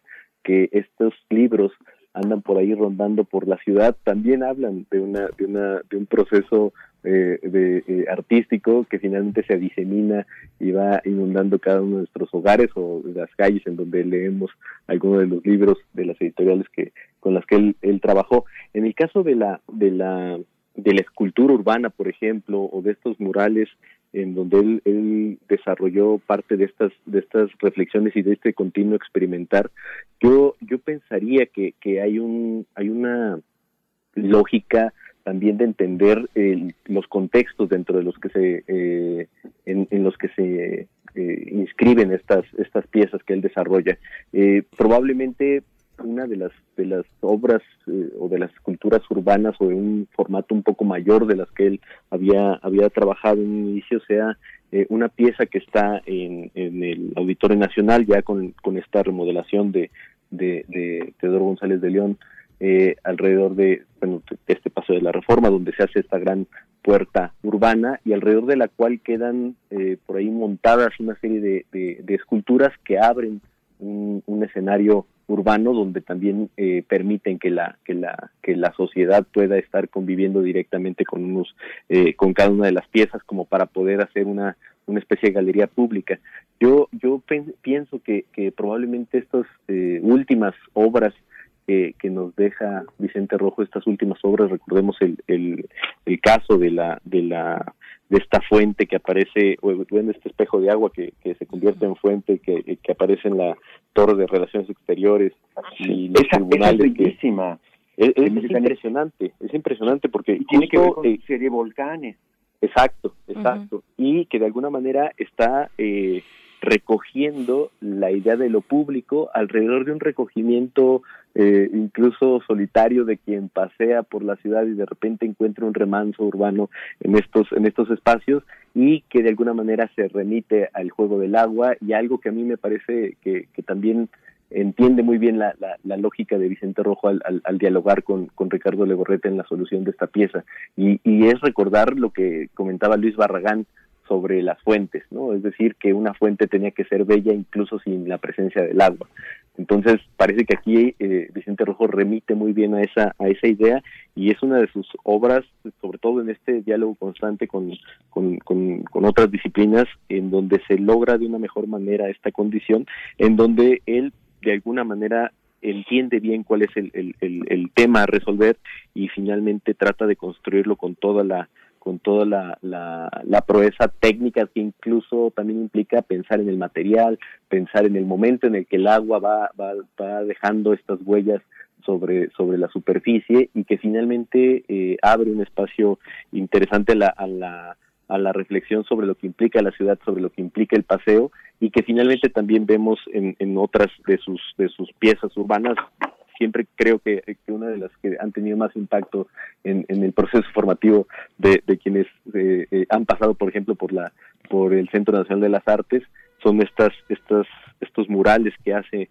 en, eh, en, este edificio también de, de Ricardo Legorreta que se llama escenario abierto y que de alguna manera también remite a la experimentación de los materiales, ¿no? El hecho de pensar en estos mosaicos que de alguna manera tienen que tener cierta condición frente al tiempo, tienen que tener una, un color especial que funcione bien contra lo que está diciendo el edificio y contra lo que está diciendo el espacio, en donde pues seguramente eh, alguno de nuestros radioescuchas ha, eh, se ha sentado en algún momento como para poder ver el tiempo pasar a través de este juego con el agua y que de alguna manera también remite a, a este a este pensar en el, en el en la idea del futuro en la idea de qué es lo que puede pasar en este en este proceso de, de, envejecimiento de las obras, ¿no? Algo que también me parece me parece importante y que y que de alguna manera da cuenta de de, de, de, que no es un eh, cómo decirlo no es un artista eh, fácil en el sentido de que tengamos que quedarnos con una primera experiencia de sus obras y hasta ahí se queda, ¿no? Sino que siempre remite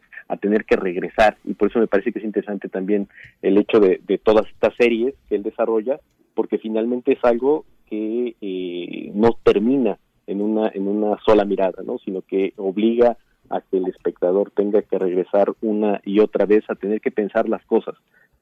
Casi sucede lo mismo con las portadas de sus de sus libros. Me parece que, que, ese ese hecho de, de, tener que elaborar ese diálogo y ese y ese reto para que quien observe esté identificando el porqué de cada una de las cosas y de las decisiones que él toma a lo largo de las de las piezas que él va que él va resolviendo y que finalmente pues se ve se ve eh, reflejado en cada una de las de las de las piezas distintas.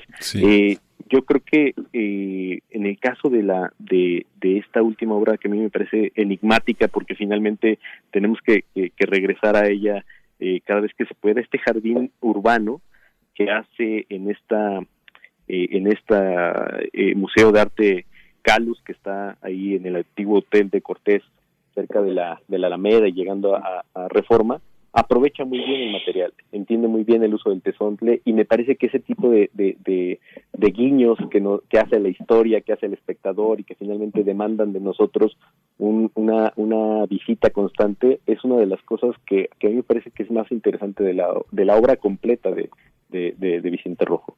Sí, gracias, gracias, Alberto, perdón, quería preguntarte, Alberto, fíjate que, bueno, yo pienso que tu mesura, tu claridad y la belleza de tu voz eh, me obliga a preguntarte una cosa por las cuales había un sentido también en esta invitación. Tu voz frente a, las, a los artistas plásticos mexicanos del siglo XX ha sido muy importante porque tu, autoridad estética y, moral eh, rompe siempre con los mecanismos de legitimación que eh, en muchos momentos ha creado el Estado mexicano a través de sus distintos gobiernos. ¿Cómo es la legitimidad de Vicente Rojo, Alberto, desde la crítica? Mira, Vicente siempre fue, eh, como todos los miembros de su generación, alguien que pensó que el arte está en la sociedad forma parte de la sociedad y que por eso mismo tiene que ser independiente, siempre.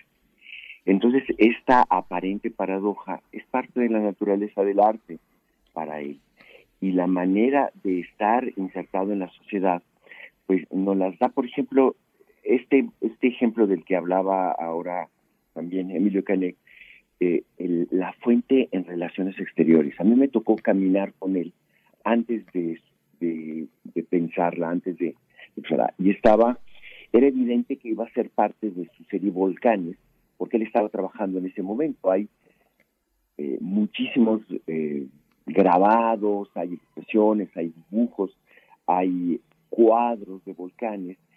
Eh, incluso te puedo decir que en esa época yo hice un número sobre los volcanes y por supuesto le pedí la portada a Vicente y me hizo una especie de ola que, que, que es, la portada del número de volcanes de, Artes de México. Había una exposición en Bellas Artes sobre volcán.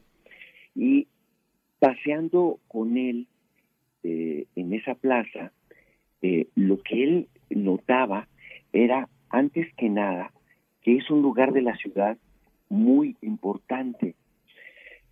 Está casi enfrente del hemiciclo a Juárez. Entonces, el tipo de, retórica oficial sobre los héroes. Le hace más daño a los héroes que incluso a los ciudadanos, porque te aísla de lo que realmente pudieron hacer. Es decir, el hemiciclo a Juárez funcionó muy bien en su siglo, pero en realidad es una cosa eh, que ahora es completamente anacrónica.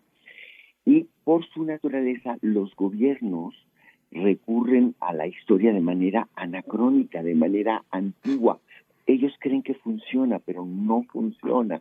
Lo que funciona es lo que realmente se vuelve amigable con la gente. Eh, entonces Vicente tenía esto presente cuando pensó la plaza. Después, la plaza está detrás de un, una iglesia colonial que ahora es eh, la sede de los archivos de notarios, pero que en su época fue también el Museo de Arte Popular. Y estaba presente la idea de cómo las iglesias coloniales se construyeron sobre pirámides. También hay esta, esta idea. Después está a un lado el, Museo de la Tolerancia, es el museo de eh, las atrocidades de las que son capaces los humanos.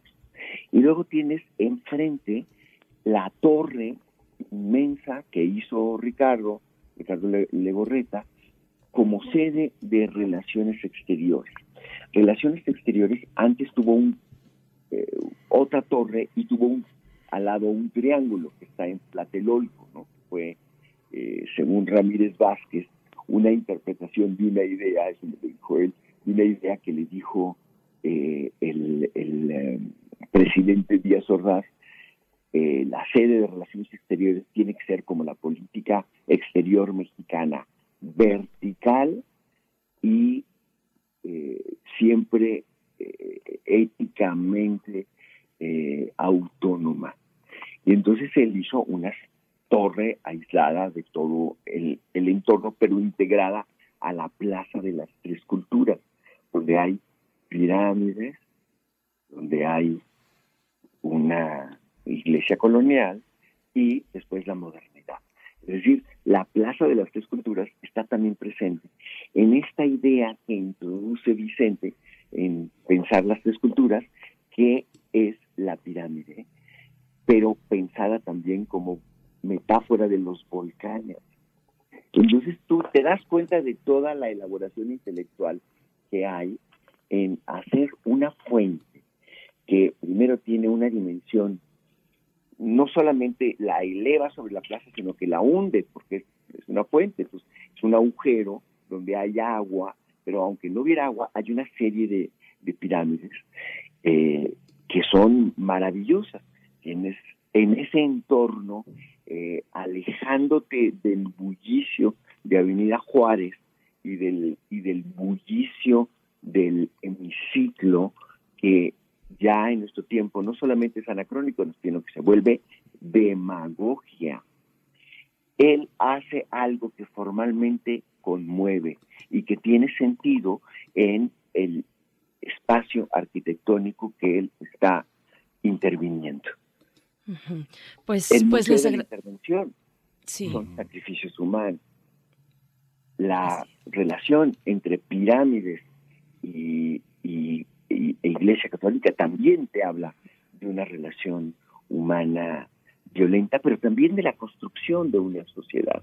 Y después la verticalidad de la torre eh, da a todo el conjunto un sentido realmente significativo como una impresión para el que pase sin tener que tirarle un rollo, simplemente metiéndose en este espacio. Eso hacía Vicente con todo. Los libros para él eran lo mismo, eran espacios en los que resolvía cómo va a sentir y seguir pensando la gente. Porque ¿qué es lo que hacía? Que a la gente que estaba ahí le daba autonomía. No le está diciendo, tú tienes que pensar esto. No le está diciendo, aquí está el hombre que va a ser el ejemplo. O sea, no hay demagogia. No sé si te respondo, pero la actitud explícita está implícita en la obra. Por supuesto, por supuesto. Pues agradecemos a, ambos compartir además con tanta generosidad estas visiones sobre Vicente Rojo. Muchas gracias, Alberto Ruiz Sánchez, escritor y editor, codirector de Artes de México. Hasta pronto. Muchas gracias. Hasta luego, Alberto. También. Y felicidades por su programa, ¿eh? Gracias, Alberto. Muchas gracias, Alberto Ruiz Sánchez. También Emilio Canec Fernández, arquitecto y coordinador del Colegio Académico de la Facultad de Arquitectura de la UNAM. Muchas gracias, qué gusto escucharte esta mañana. Gracias por, por estas palabras y por esta visión sobre Vicente Rojo. Hasta pronto. Gracias, un gusto. Hasta luego, Alberto. Seguimos con Vicente Rojo. Vicente Rojo, un crisol donde la forma y el color se unen y estoy satisfecho de haber nacido dos veces, cosa que no todo el mundo puede. Yo nací en Barcelona en 32 y nací cuando llegué a México en 49. Eso sí me produce una enorme satisfacción. Después posiblemente he ido naciendo varias veces más, pero ya es un exceso. Pero sí aquí he tenido una enorme posibilidad de desarrollo. He trabajado siempre extraordinariamente bien acompañado y con, con amigos que me han durado, que me duran 50 años.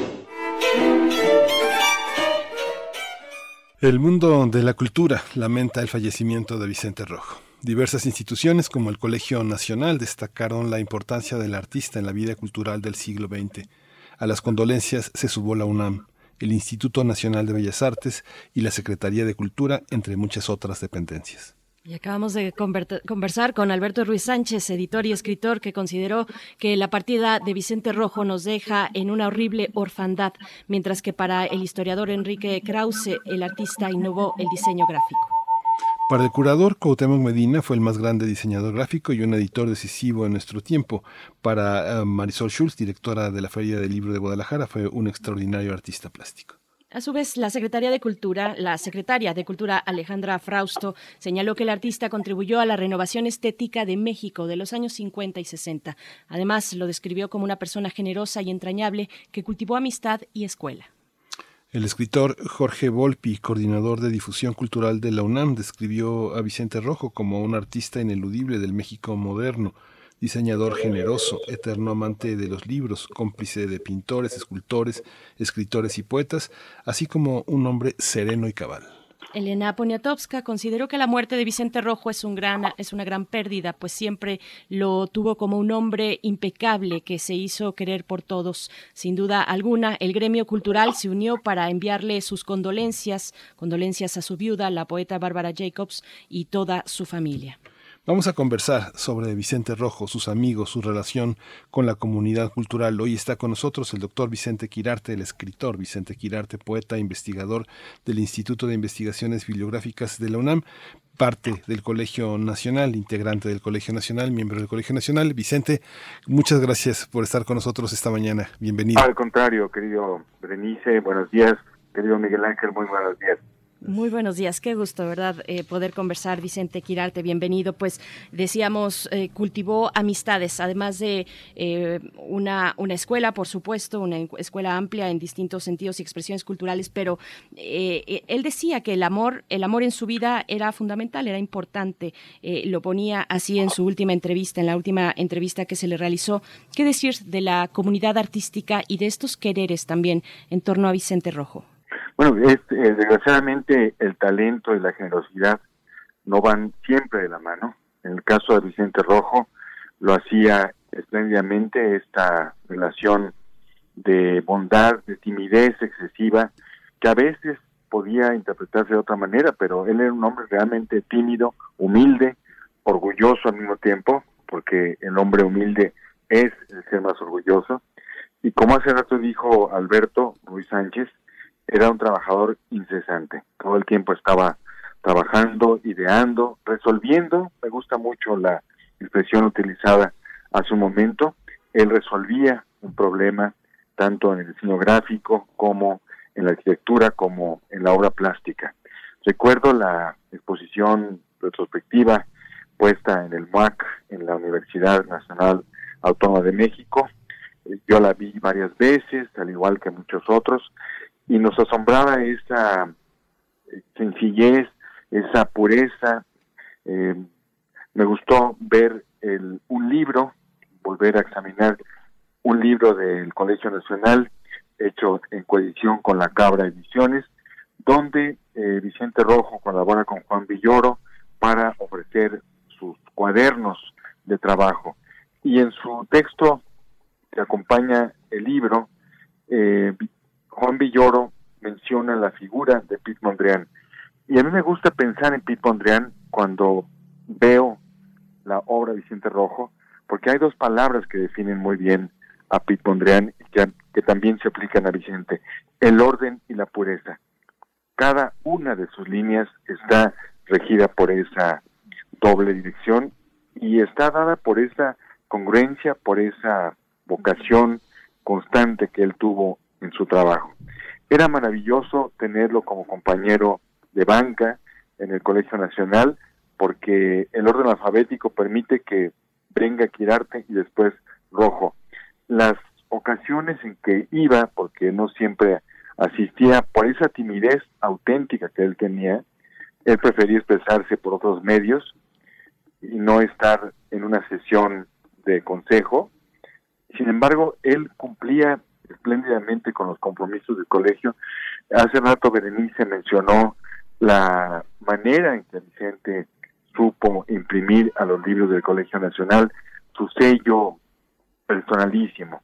Eh, la reedición de Jardín de Niños de José Emilio Pacheco, con quien unió una amistad tremenda. Y, y el libro más reciente que ahora tengo aquí en la mano, que es la exposición que Vicente Rojo eh, puso en el Colegio Nacional, que es 80 años después, cuaderno de viaje de Francisco Rocho Luch en el vapor Ipanema, de Bordeos a Veracruz, en junio y julio de 1939. Y recoge las piezas que se expusieron en la muestra que revela un artista que siempre quiso jugar, siempre fue un niño permanente que se asombraba ante cualquier cosa que hacía. Hace un momento Berenice mencionó un libro que también tengo en la mano, La Apología de las Cosas, que hizo con Arnoldo Kraus, con quien ha hecho también la apología del lápiz, del libro, del papel, del polvo, y actualmente va a aparecer el libro eh, de ambos, de Arnoldo Kraus y de Vicente Rojo, titulado eh, Apología de la Morada, donde eh, reflexiona Arnoldo sobre lo que es la morada y está acompañado de Vicente Rojo. Me gusta también que hace un momento Alberto Ruiz Sánchez se rechazó la palabra ilustración. Yo creo que no se puede hablar de Vicente Rojo como un ilustrador. Él trabajaba al mismo tiempo que el escritor y formulaba sus propias metáforas. Y evidentemente eh, Vicente Rojo fue un poeta del diseño. Eh, siempre todos ambicionamos tener en nuestras casas un Vicente Rojo y los tenemos muchos porque tenemos las portadas maravillosas de sus libros que nos acompañan, que nos inquietan. Recuerdo la portada que hizo para José Emilio Pacheco, la primera edición de El Principio del Placer, el Castillo de Chapultepec, esta muñeca que lo acompaña y que nos inquieta permanentemente. Vicente, hay una, hay una, en la trayectoria de, de, Vicente Rojo es inevitable pensar en un grupo, un grupo en el que aparecen con el paso del tiempo fundaciones, reediciones, eh, complicidades. Eh, hay una parte en la que se, se, identificó en un momento con un grupo de oposición, de izquierda. Sí, ¿Cómo, ¿Tú cómo, cómo entenderías esta, esta, este aspecto de Vicente Rojo? Rodeo de figuras, no sé, desde, Arnal, desde Arnaldo Orfila Reinal hasta Elena Poniatowska, José Emilio Pacheco, Carlos Monsiváis, Luis Cardosa y Aragón, en fin, toda una playa de, de, de, gente que siempre fue muy crítica con lo que sucedía en la cultura mexicana. ¿Cómo, cómo es en relación bueno, Vicente siempre se manifestó, Vicente Rojo se manifestó como un autor de oposición porque su misma venida a México fue provocada por una decisión de no permanecer en una tierra donde el fascismo estaba poniendo sus garras. De tal manera que en nuestro país, por fortuna, encontró asilo y aquí trabajó de manera permanente para las mejores causas y por supuesto siempre estuvo en eh, opuesto al sistema autoritario. Siempre fue un hombre que supo hacer su trabajo de manera lateral y esa lección moral también fue una de las razones por la cual todos lo quisimos y admiramos. Por supuesto. Bueno, pues nos quedamos con estas palabras y con el tiempo corto, como siempre, contigo, doctor Vicente Quirarte, poeta Al contrario, del Instituto de Investigaciones Bibliográficas de la UNAM, integrante del Colegio Nacional, y con estas referencias, eh, acercarse a los libros, seguramente tenemos uno en casa, y si no, bueno, con la posibilidad sí. de buscar algunos de estos que... Así, eh, así bueno, es. y, y, y el trabajo del Colegio Nacional. Bueno, antes de irme, quiero compartir con ustedes que la amistad que unió a Vicente Rojo con José Emilio Pacheco lo llevó a hacer sus propias ediciones que hace con Bárbara Jacobs y una de ellas es El Niño José Emilio cumple 80 años. Son ediciones limitadas, bellamente impresas, incluye los trabajos, los primeros cuadernos del niño José Emilio, una fotografía de José Emilio cuando era niño. Por fortuna, gracias a la generosidad de Cristina Pacheco, yo tengo uno de esos 80 ejemplares que hicieron los autores. Muchas gracias por su participación, bueno, por su por su invitación, perdón, y les agradezco, les felicito. Berenice Gracias, y Miguel Ángel. Gracias, Vicente. Gracias, hasta pronto, Vicente Quirarte. Vicente Rojo, un crisol donde la forma y el color se funden. Especial de primer movimiento.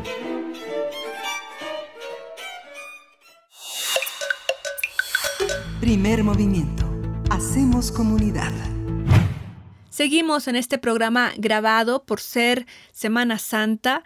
Yo soy Frida Salívar Jiménez, productora de este espacio, y a nombre de todo nuestro equipo aquí en Primer Movimiento, de Berenice Camacho, Miguel Ángel Quemain y el equipo que conforma este espacio, les agradecemos por su escucha y que hoy particularmente estén en esta sintonía, escuchando entrevistas que consideramos pertinentes rescatar para volver a ser sonadas en estas frecuencias y que nos puedan dar sus comentarios en torno a los temas que aquí reflexionamos. Síganos en Twitter, arroba PMovimiento y en Facebook arroba primer movimiento UNAM. También síganos en nuestra cuenta de Spotify para checar la música que subimos diariamente que se comparte aquí en este espacio. Bueno, ahí la podrán encontrar de forma puntual para conocer la propuesta musical que aquí hacemos. Y ahora vamos a escuchar esta música, la cual pueden consultar justamente aquí en nuestra lista de Spotify en Radio UNAM, Primer Movimiento 2021.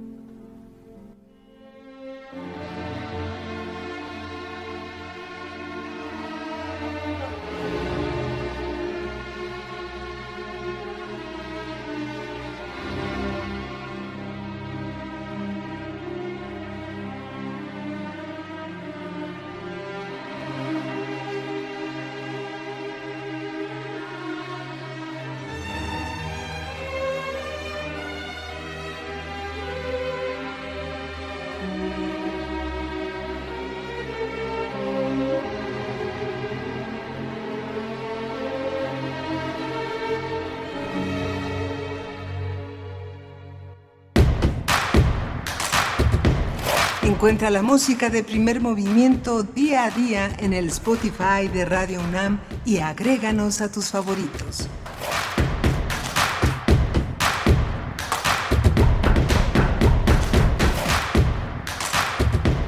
Síguenos en redes sociales. Encuéntranos en Facebook como Primer Movimiento y en Twitter como arroba PMovimiento. Hagamos comunidad.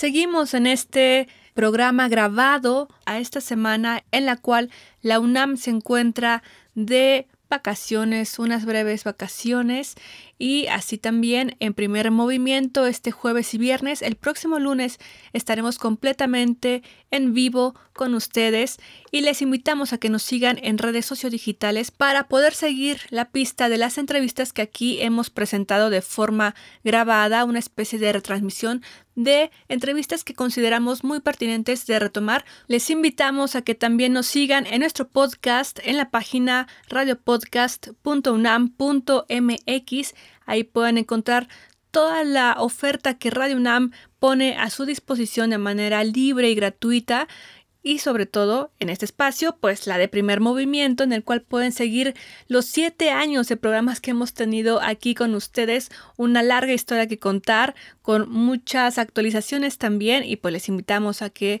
se acerquen a este archivo sonoro de Radio UNAM, así como también de diversos espacios que se gestionan en la UNAM como descargacultura.unam.mx, en el cual también hay varios archivos sonoros que remiten a la literatura mexicana, a la literatura en español, a la literatura de Iberoamérica, ensayos históricos, ensayos también desde la etnografía, de la poética, grandes voces históricas que ya no están con nosotros, pero que nos acompañan y siguen vivas en su voz grabada, alojada aquí en descargacultura.unam.mx. También les invitamos a que nos sigan en redes oficiales de Radio UNAM y de Primer Movimiento para que conozcan la oferta que está sonando en este día y los siguientes este fin de semana en Radio UNAM. Yo soy Frida Saldívar Jiménez, productora de este espacio, y les agradezco su escucha. Estaremos de regreso con Berenice Camacho y Miguel Ángel Quemán en la conducción de este espacio el próximo lunes completamente en vivo. Escuchemos lo siguiente. En todas las profecías está escrita la destrucción del mundo.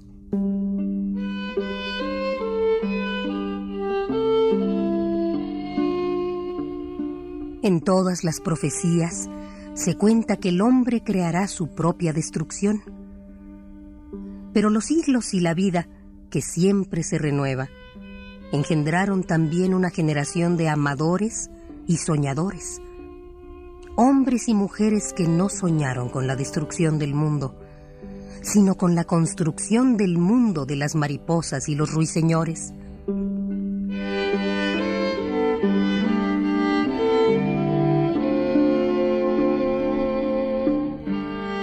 Desde pequeños venían marcados por el amor. Detrás de su apariencia cotidiana guardaban la ternura y el sol de medianoche.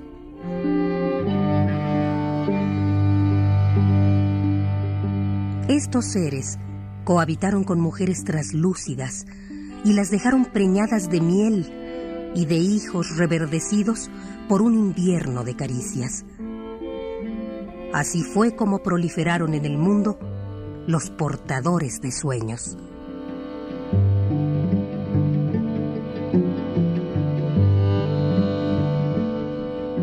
Los portadores de sueños. Yoconda Belli. Fragmento.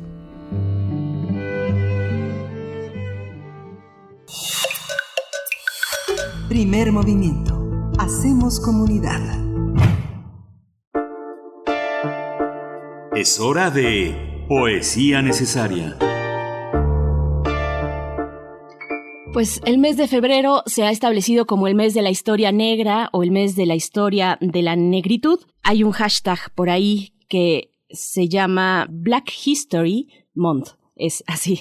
Eh, y que bueno, ustedes pueden ahí revisar a partir de este hashtag, pues lo que se está proponiendo. Quise traer el poema de una mujer negra, 1934, en Harlem, murió en el 92 y se trata de Audre Lorde, una de las voces fundamentales del feminismo afroamericano, junto con eh, Angela Davis y Bell Hooks, por ejemplo, ¿no? Eh, se, eh, se, mide con esas grandes voces y esas grandes pues letras y, y, plumas de estas mujeres. André Lorde es una de las precursoras de la llamada crítica decolonial en los Estados Unidos desde el feminismo. Es una mujer negra, lesbiana, o lo fue, pues, madre defensora de los derechos civiles y el poema de hoy para celebrar la vida de Audre Lorde eh, y no dejar pasar el mes de la historia negra se titula Memorial 1. Para la música, pues ahí les voy a poner un poquito, este, pues a ver qué les parece, ¿no? Un poquito en la resistencia auditiva, pero vamos con Princess Nokia, una cantante afro-nuyorriqueña de 28 años de edad. La canción que escucharemos se titula Brujas, pero antes vamos con Memorial 1, que ustedes pueden encontrar, la liga, eh, que contiene esa liga otros poemas también, y está ya en nuestras redes sociales, Audre Lorde. Memorial 1. Si vienes tan callada como el viento en la arboleda, oirás quizá lo que yo te oigo, lo que yo oigo, verás lo que ve la tristeza.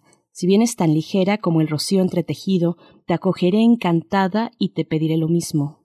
Puedes sentarte a mi lado como un suspiro silente, y sólo los para siempre muertos se acordarán de la muerte. Si vienes, me quedaré callada y no te diré palabras agresivas, no te preguntaré por qué, ahora ni cómo, ni lo que sabías. Sí, nos sentaremos aquí en el silencio, a la sombra de distintos años, y la rica tierra entre nosotras se beberá nuestro llanto.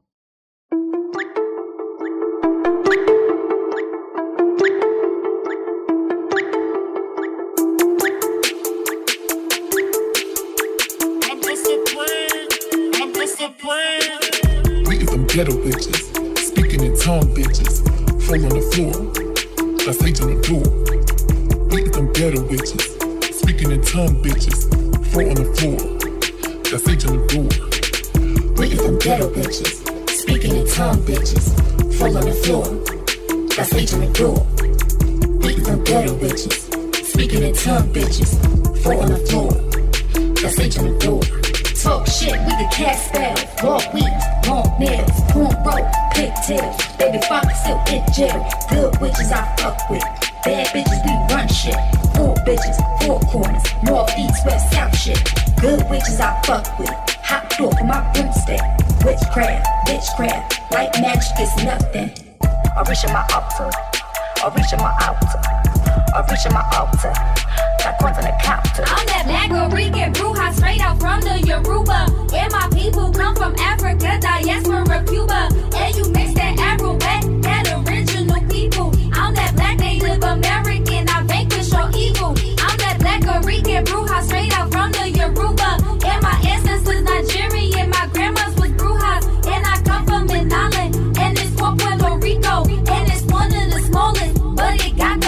people. I'm reaching my altar. I'm reaching my altar. I'm reaching my altar. Got coins on the counter. I'm reaching my altar. I'm reaching my altar. I'm reaching my altar. Got coins on the counter. Don't you fuck with my energy. Don't you fuck with my energy. Don't you fuck with my energy. Don't you fuck with my energy. Don't you fuck with my energy. Don't you fuck with my energy. Don't you fuck with my energy. Don't you fuck with my Casting spells with my cousins. I'm the head of this coven.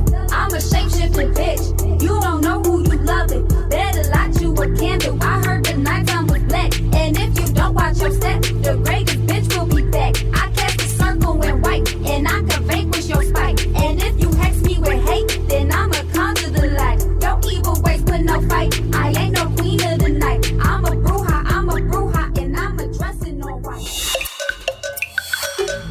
movimiento. Hacemos comunidad. La mesa del día. Y bueno, presentamos en esta mañana de Mundos Posibles al doctor Alberto Betancourt. Vamos a hablar de cómo, de sobrevivir a la pandemia, sálvese quien pueda versus lo hacemos juntos. Es esta propuesta y esta dicotomía que tenemos frente a nosotros en estos momentos de pandemia. Alberto Betancourt, ¿cómo estás? Te saludamos Miguel Ángel Quemain y Berenice Camacho. Berenice, Miguel Ángel, muy buenos días. Un saludo muy cariñoso a todos los radioescuchas de Radio UNAM. Buenos días, Alberto. Otro para ti, querido, cuéntanos. Pues quisiera hablar de algo que, pues en muchos sentidos podríamos decir que es inefable, la manera en la que, pues, la sociedad global, pero pues hoy voy a referirme en esta primera parte a la sociedad mexicana, tiene la tarea tan difícil de, de hablar de lo que está ocurriendo, de hacer frente a este cataclismo, quizá el peor que le ha ocurrido a toda una generación o a varias generaciones, a todas las generaciones contemporáneas, y pues de lo que significa sobrevivir a la pandemia y la existencia de una disyuntiva muy importante entre el predominio del egoísmo o de la solidaridad. Dice el gran Paul Ricoeur que en las situaciones límites cuando aflora una parte de nosotros que, es que está imprevista, que está fuera de guion y que deja ver pues en buena medida quiénes somos, y eso nos está ocurriendo colectivamente y nos está ocurriendo también a los distintos grupos sociales, cada uno de los países, de las instituciones, de las clases sociales, de los grupos, pues reacciona de una manera particular con la pandemia. Yo quisiera comenzar desde luego pues rindiendo un sentido y muy sincero homenaje a todo el personal de salud, está realizando actos heroicos, me refiero a hombres y mujeres, médicos, residentes, enfermeros, camilleros, afanadores, trabajadores sociales, recepcionistas, en las salas de emergencia, en las unidades de terapia intensiva, ese espacio que ahora pues está ocupando una especie de lugar central eh, como escena de, del drama que estamos viviendo colectivamente, con sus respiradores, su monitoreo de signos vitales, su control de líquidos, los centros de vacunación. Y creo que en medio de este esfuerzo y de este heroísmo de tantas personas que están empeñadas en ayudar a los demás, que lo hacen pues incluso corriendo riesgos personales, cumpliendo con su trabajo, pues es importante hablar de la manera en la que la pandemia ha suspendido algunas actividades esenciales y cómo se está reconfigurando el mundo en el que vivimos. Insisto en que pues es una tarea muy difícil porque a, a todos a toda la sociedad pues nos va a costar trabajo hablar de lo que está pasando, hacernos cargo de lo que ocurre, entenderlo y empezar a buscar entre todos soluciones. Lo primero que yo quisiera decir es que las vacunas se han convertido en algo que podríamos llamar un elemento del poder mundial. En los cursos de estrategia, en los diversos cursos al respecto que se imparten, por ejemplo, en la Facultad de Ciencias Políticas y Sociales, se, se sabe que la estrategia busca identificar cuáles son los elementos del poder nacional, aquellos puntos estratégicos de una sociedad que permiten garantizar la libertad de movimiento, la libertad en general. Y ahora yo creo que podemos hablar también de elementos del poder global y sin lugar a dudas las vacunas se han convertido en eso exactamente. Y, en ese sentido, pues es muy importante hablar de ese tema. El secretario general de la Organización de Naciones Unidas, Antonio Guterres, dijo en el Consejo de Seguridad en días pasados, hace cuatro o cinco días, que la distribución equitativa de las vacunas es el principal reto moral que enfrenta el mundo y señaló que hay 10 países que están acaparando el 75% de las vacunas, mientras que 130 países no han recibido una sola dosis. Y él se preguntó, bueno, advirtió más bien el hecho de que si se permite que el virus se propague en el sur, es muy probable que surjan mutaciones y que el virus regrese con mucho más fuerza que la que ya tiene. En ese sentido, el secretario general de la ONU llamó a pues buscar mecanismos que permitan una distribución más equitativa de las vacunas insistió en un llamado que había hecho ya desde el principio de la pandemia el año pasado, un llamado a un cese al fuego global en todos los conflictos armados y volvió a referirse, pero ya en una situación mucho más dramática, a la necesidad de levantar las sanciones en contra de Venezuela que está padeciendo de una manera muy aguda por la pandemia.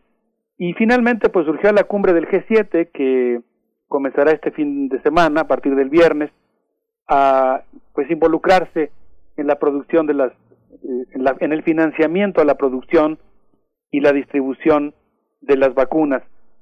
Ahí empieza todo un tema que es muy peliagudo porque hasta donde pude ver por la propuesta que presentó el secretario general, coincido completamente con la idea de que debe evitarse el acaparamiento de las vacunas, planteó un esquema en el que me parece que de alguna manera pues eh, seguirán dándose grandes subsidios a las empresas privadas que están produciendo las vacunas. Pero más allá de este tema, pues yo quisiera decir que pues me parece muy importante plantear el hecho de que la pandemia está provocando la, digamos, un gran reto en términos de la salud pública global y también en términos de la reconstrucción de la economía y creo que en ambos casos, tanto en la salud como en la economía, pues es muy importante eh, advertir los distintos futuros posibles que se están presentando en el escenario. En el caso de las vacunas, el dilema entre el acaparamiento o la solidaridad y en el caso de la, de la economía, lo que podríamos llamar eh, la reconfiguración del capitalismo en un modelo de capitalismo digital o capitalismo 4.0 o pues la construcción de cadenas de solidaridad en las que la lógica de la producción sea la satisfacción de las necesidades humanas y no la reproducción del capital. En ese sentido, pues me gustaría hacer algunos comentarios, Berenice Miguel Ángel. Por supuesto que sí, doctor Alberto Betancourt. Yo ya estoy pensando, por ejemplo, en el mecanismo COVAX. Yo creo que vamos a estar hablando de, de, eso en el futuro, porque puede ser un punto de partida de un tema muy importante que tiene que ver con la justicia social y con la salud en términos globales. Eh, y creo que se puede nutrir bastante el mecanismo COVAX. Pero bueno, te, te escuchamos, por supuesto. Completamente de acuerdo, Berenice. Quería yo retomar algunas ideas planteadas por Catu Arconada en un artículo que se llama El principio del fin Geopolítica de la Vacuna, un texto que fue publicado en Rebelión el día 7 de enero de este año, en el que afirma que de alguna manera, pues podría decirse, coincide en buena medida con lo que tú estás planteando, que el 2020 puede ser tal vez, en términos históricos, el inicio del siglo XXI, una centuria que muy probablemente esté marcada por las pandemias, la crisis económica y la especulación con la salud. Él cita el caso de la especulación que se ha presentado por parte de muchas empresas en la venta de respiradores, de pruebas, de vacunas, de equipos de, para, para, de seguridad para los médicos, y pues plantea que el manejo global de la pandemia continúa desafortunadamente el proceso de despojo y privatización, los subsidios a las empresas privadas superpoderosas, la existencia de contratos secretos entre empresas y estados y el proceso de privatización de la salud en muchos casos. Y él habla de algo que me pareció interesante y preocupante. Él dice que estamos viviendo una especie de pues remake, vamos a decirlo así, una nueva versión de la carrera armamentista o de la carrera espacial que de alguna manera corrió paralela a la anterior y ahora pues se trata de una carrera por las vacunas, este prodigio científico inventado por Edward Jenner. Yo no sabía que las vacunas eh, tenían su origen, el nombre de las vacunas tenía su origen en, en la utilización justamente de residuos de vacunas infectadas de viruela que Edward Jenner empezó a untar en los hombros de los niños para eh, desarrollar el sistema inmunológico. Esta, esta carrera por las vacunas pues está implicando que los estados hoy compiten por tenerlas primero que nadie, por producirlas, por acapararlas. Y dice el texto de Cato Arconada que pues en realidad los ricos deberían de pagar más impuestos para garantizar el derecho de todos a recibir atención médica y que deberíamos de reconstruir los sistemas de salud pública globales y nacionales, pero que lo que está ocurriendo es exactamente lo contrario. Le estamos pagando a empresas privadas para que abastezcan a la salud pública. Pfizer cita el, el caso de esta empresa, tiene ingresos anuales, por ejemplo, por 52 mil millones de dólares, pertenece a la financiera buitre BlackRock y en 2020 fue subsidiada con dos mil millones de dólares.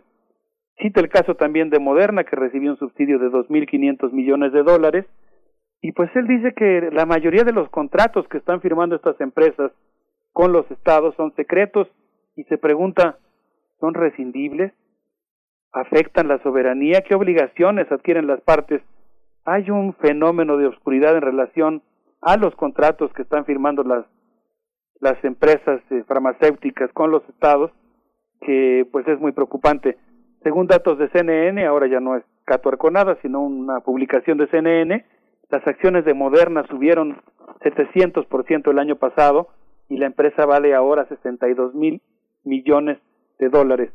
Entonces, pues desafortunadamente, sin quitar desde luego el prodigio científico, el agradecimiento que uno debe tener por una maravilla tecnológica como es el desarrollo en tiempo récord de las vacunas, pues esto no, no debe distraernos de la necesidad de seguir discutiendo sobre el tema de reconstruir los sistemas de salud pública y cómo fluye el dinero, ¿no? Y qué tanto o cómo podemos evitar que se comercialice y se convierta en mercancía un elemento tan preciado para la vida de la especie humana como son ahora las vacunas. Por supuesto. Pues ahí el punto también de lo ético, de la solidaridad en un mercado internacional, eh, doctor Alberto Betancourt, Miguel Ángel. Sí, es que justamente esta, esta mañana hablamos con la, con la doctora Rosa María del Ángel y ella eh, puntualizaba la necesidad también de establecer un mecanismo de reciprocidad con las empresas que han, han apoyado el desarrollo de la vacuna. Hemos visto, por ejemplo, AstraZeneca apoyó en eh, pues, forma parte de los apoyos de a, la UNAM, al Politécnico, ha trabajado con muchísimos investigadores en proyectos muy muy interesantes. Ahora está el tema de la vacuna, pero hay una gran cantidad de empresas que han abonado al desarrollo de la, de la ciencia. Hay una parte un poco menesterosa de que le llamamos eh, coloquialmente pasar la charola, pero muchas farmacéuticas también han tenido esa, esa, esa parte eh, eh, ecuménica y generosa que hay que revisar, Alberto, ¿no? Hay que revisar hasta dónde llegan estas, esta, esta miseria del, del comercio, de la gente que se resiste a cooperar, que se resiste a dar algo, y la evidenciación, la puesta en evidencia también de este sistema de salud privado que es como un gran hotel de lujo de cinco o más estrellas donde muchos de los médicos que son del medio público atienden ahí, pero también otros médicos que, que pues que, que son tan charlatanes como los que venden productos milagrosos que, que, solamente están para sacar dinero, ¿no? Eso se ha puesto en evidencia, ¿no? Sí, eh, estoy eh, de acuerdo con lo que tú planteas. Yo creo que, digamos, lo que habría que hacer, es, es mi propuesta, es que bueno, necesitamos una historia muy puntual, una descripción muy detallada de lo que está ocurriendo y creo que uno de los de las variables, digamos, o una variable dorada de lo que está ocurriendo, pues es el tema de la ética, ¿no? Y hasta qué punto, pues, este, esta, esta maraña que se está tejiendo entre los laboratorios, los grandes laboratorios transnacionales, las universidades, etcétera, pues eh, está favoreciendo a la salud pública, hasta qué punto está favoreciendo a las empresas, con qué conductas están comportando las empresas y pues como, como bien señalas, pues tratar de, de, tener una vista muy aguda que permita distinguir entre la cooperación y la subordinación, entre el avance científico y la, y la mercantilización, eh, sin hacer tabla rasa, desde luego, pues yo creo que como, como bien sugieres, a lo mejor analizando también caso por caso, pero manteniendo siempre esta preocupación ética. Por supuesto. Bueno, ya suenan pocas, pero algunas voces que pugnan por la liberación de las patentes, por ejemplo. Sí, a mí es un tema que me parece muy importante. Yo creo que el tema de la propiedad intelectual es algo que hay que atender. A mí me gusta mucho la postura sin simplificar. Pues me gustan mucho los modelos que permiten que los productos, los productos culturales, los productos científicos que benefician a la humanidad sean de acceso universal y gratuito, con esquemas que aún así pues representen eh, el crédito a los autores, eh, el financiamiento a los autores para que tengan una vida digna. Sin lugar a dudas, como está ocurriendo, por ejemplo, ahora en la Unión Europea, que todos los que trabajan en las universidades públicas eh, aceptan como norma que todo lo que publiquen tiene que ser de acceso público y gratuito, eh, a cambio de que ellos, por supuesto, pues tengan buenas condiciones de trabajo en sus universidades que les permitan pues un régimen de vida que propicie la creatividad. No sé qué les parezca, sé que por supuesto nos vamos a quedar cortos, pero me gustaría rendir un homenaje a todas las personas que han trascendido en esta pandemia, esta pandemia que seguirán presentes de muchas maneras con nosotros, que seguirán siendo queridas por todos nosotros. Les propongo que escuchemos a Gonzalo, a Gonzalo Ceja con esto que se llama El adiós, el guerrero se va, como una especie de nube de copal que podemos ofrendar a todas las eh, personas que hemos perdido en esta pandemia. Vamos a escuchar, por supuesto.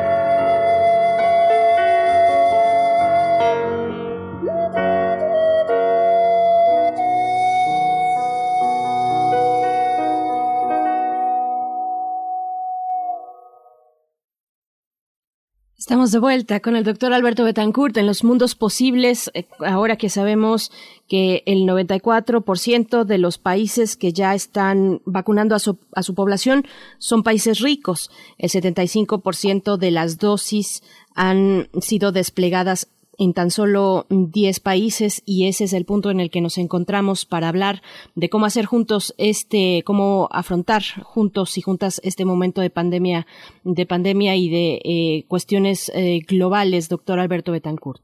Sí, Berenice, muchas gracias.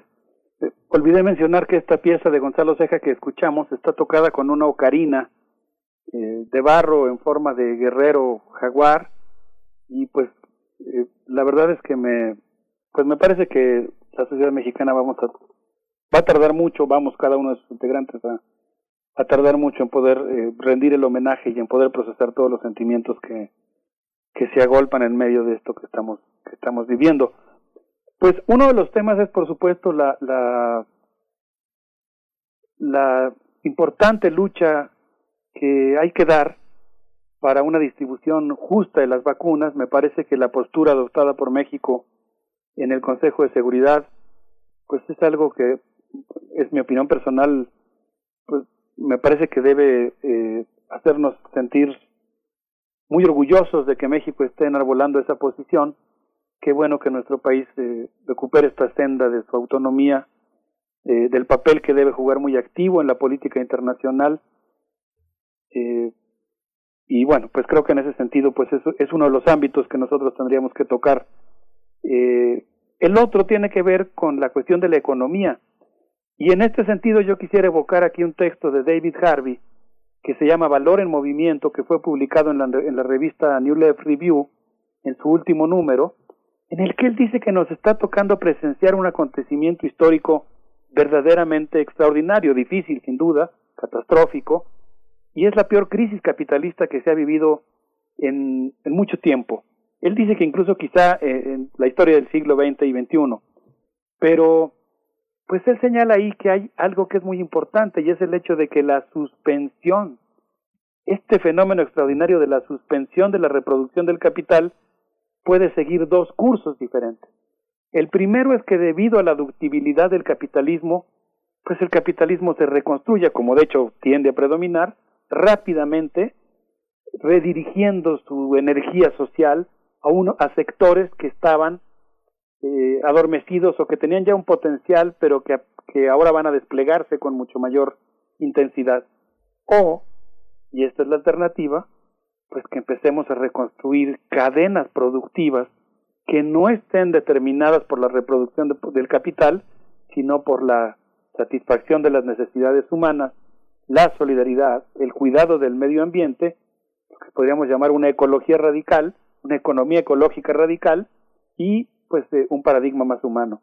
Y en relación a esta primera posibilidad, que es la que tiende a predominar lamentablemente, la emergencia de un capitalismo 4.0, quisiera comentar muy brevemente que el doctor Antoinette Rubroy, de la Universidad de Lieja, fue entrevistado por eh, Vaya de Mercis en la publicación Rebelión, que ya hemos citado, y habla de una serie de cosas que me parecen interesantísimas, porque él dice que en realidad lo que estamos viviendo actualmente es la caída del mito de lo que él llama la gobernabilidad algo, algorítmica, tecno-inmunitaria. Se suponía que la inteligencia artificial nos iba a dotar de la capacidad de previsión, optimización operativa y anticipación de lo que va a pasar que permitiría sustituir la política real, el derecho, las conductas sociales y la solidaridad por una serie de dispositivos cibernéticos. Pero pues lo que estamos viviendo es que en realidad la posibilidad de incidencia, sin menospreciarle, y desde luego menciono el tema porque es muy importante estudiarlo y porque está transformando nuestro mundo, pero digamos que la capacidad de, de atender estos problemas por parte de la digitalización ha sido mucho más modesta de lo que suponíamos. Él dice que la sociedad territorializada reclama hoy más que nunca nuestra reterritorialización, el hecho de que los seres humanos eh, seamos muy críticos usuarios de la tecnología digital, y habla de, de, tres fenómenos que menciono solamente porque se nos acaba el tiempo muy rápidamente. Él dice que estamos viviendo una especie de pulsión utópica a la Silicon Valley que implica la idealización del sin contacto, los trabajadores y trabajadoras invisibles, manteniendo en funcionamiento la economía digital, y algo que a mí me pareció importantísimo, eh, escuchaba yo la, la muy interesante entrevista que hicieron con Miriam Moscona y la importancia que tiene la vitalización del lenguaje, y aquí pues yo me encontré con un término que me gustó, porque el autor habla de la uberización de la economía, una uberización que está a la alza, en la que los derechos laborales van a pique, no hay posibilidad de nivelar la curva, la nueva desorganización del trabajo aísla a los trabajadores y el patrón ahora pues es una plataforma. Pensaba en los trabajadores de Uber que corren eh, a cumplir con un reto que les ha puesto la, la plataforma, como si fuera una especie de videojuego, cómo pues esta eh, uberización del trabajo está implicando serias, serias dificultades para la organización y para la defensa de los derechos laborales. Y pues el texto insiste mucho en la importancia que tiene que nosotros tengamos una postura crítica respecto a la digitalización mercantil y podamos defender la vida. Y yo creo que en los dos terrenos que hemos tocado, en el de la salud y en el de la economía, que hemos solamente pues así abordado unas pinceladas, digamos, de problemas tan agudos y complicados, eh, implican este desafío de encontrar cómo reconstruir en este mundo del capitalismo 4.0 nuestra capacidad de intervenir en la sociedad, de construir una sociedad participativa y crítica. Berenice Miguel Ángel. por supuesto, doctor Alberto Betancourt, pues habrá que darle más más espacio, nos, se nos va agotando el tiempo, pero más espacio a este punto de, a este salto entre capitalismo financiero y capitalismo tecnológico, que, que ya desde hace algunos años se da cuenta precisamente en distintas lecturas de, de este salto ¿cómo, ¿Cómo lo ves? Sí, esta, este, hay una, hay una, hay una parte que justamente se está construyendo esta solidaridad desde, desde muchos ámbitos, desde lo pequeño hasta, hasta lo más grande, Alberto. Fíjate que ayer eh, tuve una, una, una, sesión con un grupo de estudiantes muy, muy amplio, más de, más, más de 60, y es curioso, son todos de la UNAM y decían que no van a hacer el servicio social hasta que no haya manera de hacerlo presencial. Pero todos, ¿eh? Todos. De 60 a 60. Es algo que finalmente recobra la esperanza. Uno de ellos dijo una frase, dice, pues ya, ya están haciendo, ya se están eh, haciendo las, eh, las vacunas, ya están vacunando a la gente. Esto tiene que, que poder eh, recobrar esta posibilidad de que los que estamos egresando hagamos nuestras, nuestras prácticas y nuestros servicios eh, realmente de manera presencial, ¿no? Es algo que es esto que tú propones como parte de lo que nos toca a todos, ¿no? Sí, y que bueno, pues tendremos que ser muy ingeniosos porque la verdad es que creo que este, digo, eh, seguimos en la cresta de la ola, la pandemia está todo lo que da, tenemos que seguirnos cuidando, yo creo que de eso no hay duda. Es una forma de solidaridad también con los que están en la primera línea, ¿no? Con los trabajadores de la salud. Eh, yo creo que es muy importante seguirnos cuidando pero obviamente celebro, entiendo lo que dices, ¿no? Pues qué padre que, existe este apetito por, por entrarle al mundo real o, a este mundo, digamos, a eso me refería con la reterritorialización, ¿no? Nosotros tenemos que eh, hacernos cargo de que el mundo real en el que vivimos tiene una fuerte, un fuerte componente de lo digital, pero tenemos que seguir defendiendo el contacto humano, la defensa del territorio, las luchas concretas Nada más que de momento yo diría tenemos que pensar muy bien cómo plantarnos críticamente frente al capitalismo digital y cómo encontrar maneras de reconstruir nuestra capacidad de injerencia como toque, ¿no? De momento, pues así, sin, cuidándonos y sin, sin exponernos ni exponer a los demás al virus y también, pues obviamente, saliendo a las calles en cuanto, en cuanto sea posible. Obviamente me refiero, hay mucha gente que está teniendo que salir a las calles y que merita todo nuestro respeto y nuestra solidaridad. Pero bueno, pues ¿cómo, cómo nos organizamos para, para reconstruir en este nuevo mundo de la catástrofe y del capitalismo digital nuestra capacidad de participación y de injerencia en el curso de los acontecimientos? Creo que ese es el gran reto. Pues querido Alberto Betancourt, yo solamente te dejo como nota que varios radioescuchas y también en este momento mientras eh, estamos contigo al aire nos preguntan, comentan y también un poco eh, queriendo encontrar esta, este ángulo desde, desde el espacio de mundos posibles sobre la vacuna cubana. Yo te lo dejo ahí para ponerlo en el marco de justicia social en términos de salud y ojalá lo podamos abordar. Se nos acaba el tiempo por, por hoy, pero pues nos despedimos ya se nos acabó, qué asombroso lo que han hecho los cubanos. Pues eh, hace, hace un momento elevamos una nube de copal.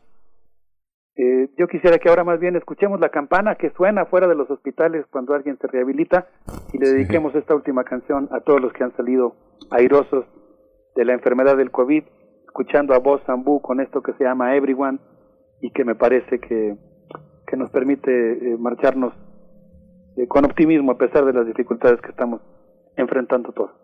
Así es. Vamos a escuchar, eh, te despedimos, doctor Alberto Betancourt. En una semana nos volvemos a encontrar. Un abrazo. Hasta pronto. Hasta pronto.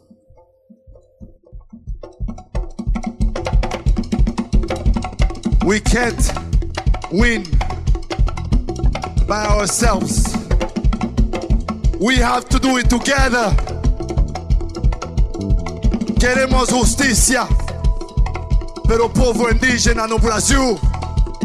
Pero povo negro no Brasil.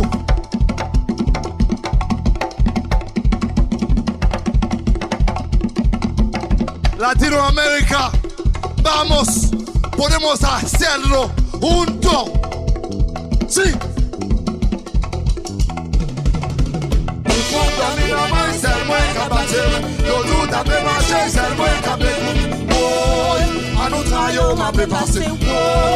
An nou tra yo ma pe pase Tout moun nan mi nan mwen Sel mwen ka bate Yo tout a pe pase Sel mwen ka pe Woy An nou tra yo ma pe pase Woy An nou tra yo ma pe pase Si ou pa fel bagi person ki ka fel vou Koumyen nan yo ki pase Men tout Primer movimiento. Hacemos comunidad. Libertad. Seguridad. Salud. Identidad. Alimentación. Libre desarrollo de la personalidad. Educación. Pensar nuestros derechos humanos. Vamos a hablar de derechos humanos y derechos de la infancia, de la adolescencia, de los niños y las niñas en este país. Ya nos acompaña a través de la línea Alicia Vargas Ayala. Ella es directora del CIDES IAP, Centro Interdisciplinario para el Desarrollo Social. Es, es integrante también del Consejo Directivo de la Redim para hablar de el retorno a la escuela desde un enfoque de derechos de niñas y niños durante la contingencia de semáforo naranja en la Ciudad de México. Alicia Vargas, ¿cómo estás? ¿Qué tal? Buenos días, Berenice. Buenos días, Miguel Ángel. Muchas gracias por eh, permitirnos este espacio de conversación. Gracias, Alicia. Buenos Gracias días. a ti, Alicia. Cuéntanos, por favor. Sí, pues estamos con esta, eh, atentos a todas estas noticias y declaraciones, tanto de eh, funcionarios responsables de las instituciones del Estado, pero también de los organismos privados y las asociaciones que están eh, con la urgencia que se defina qué va a pasar con el retorno a las escuelas.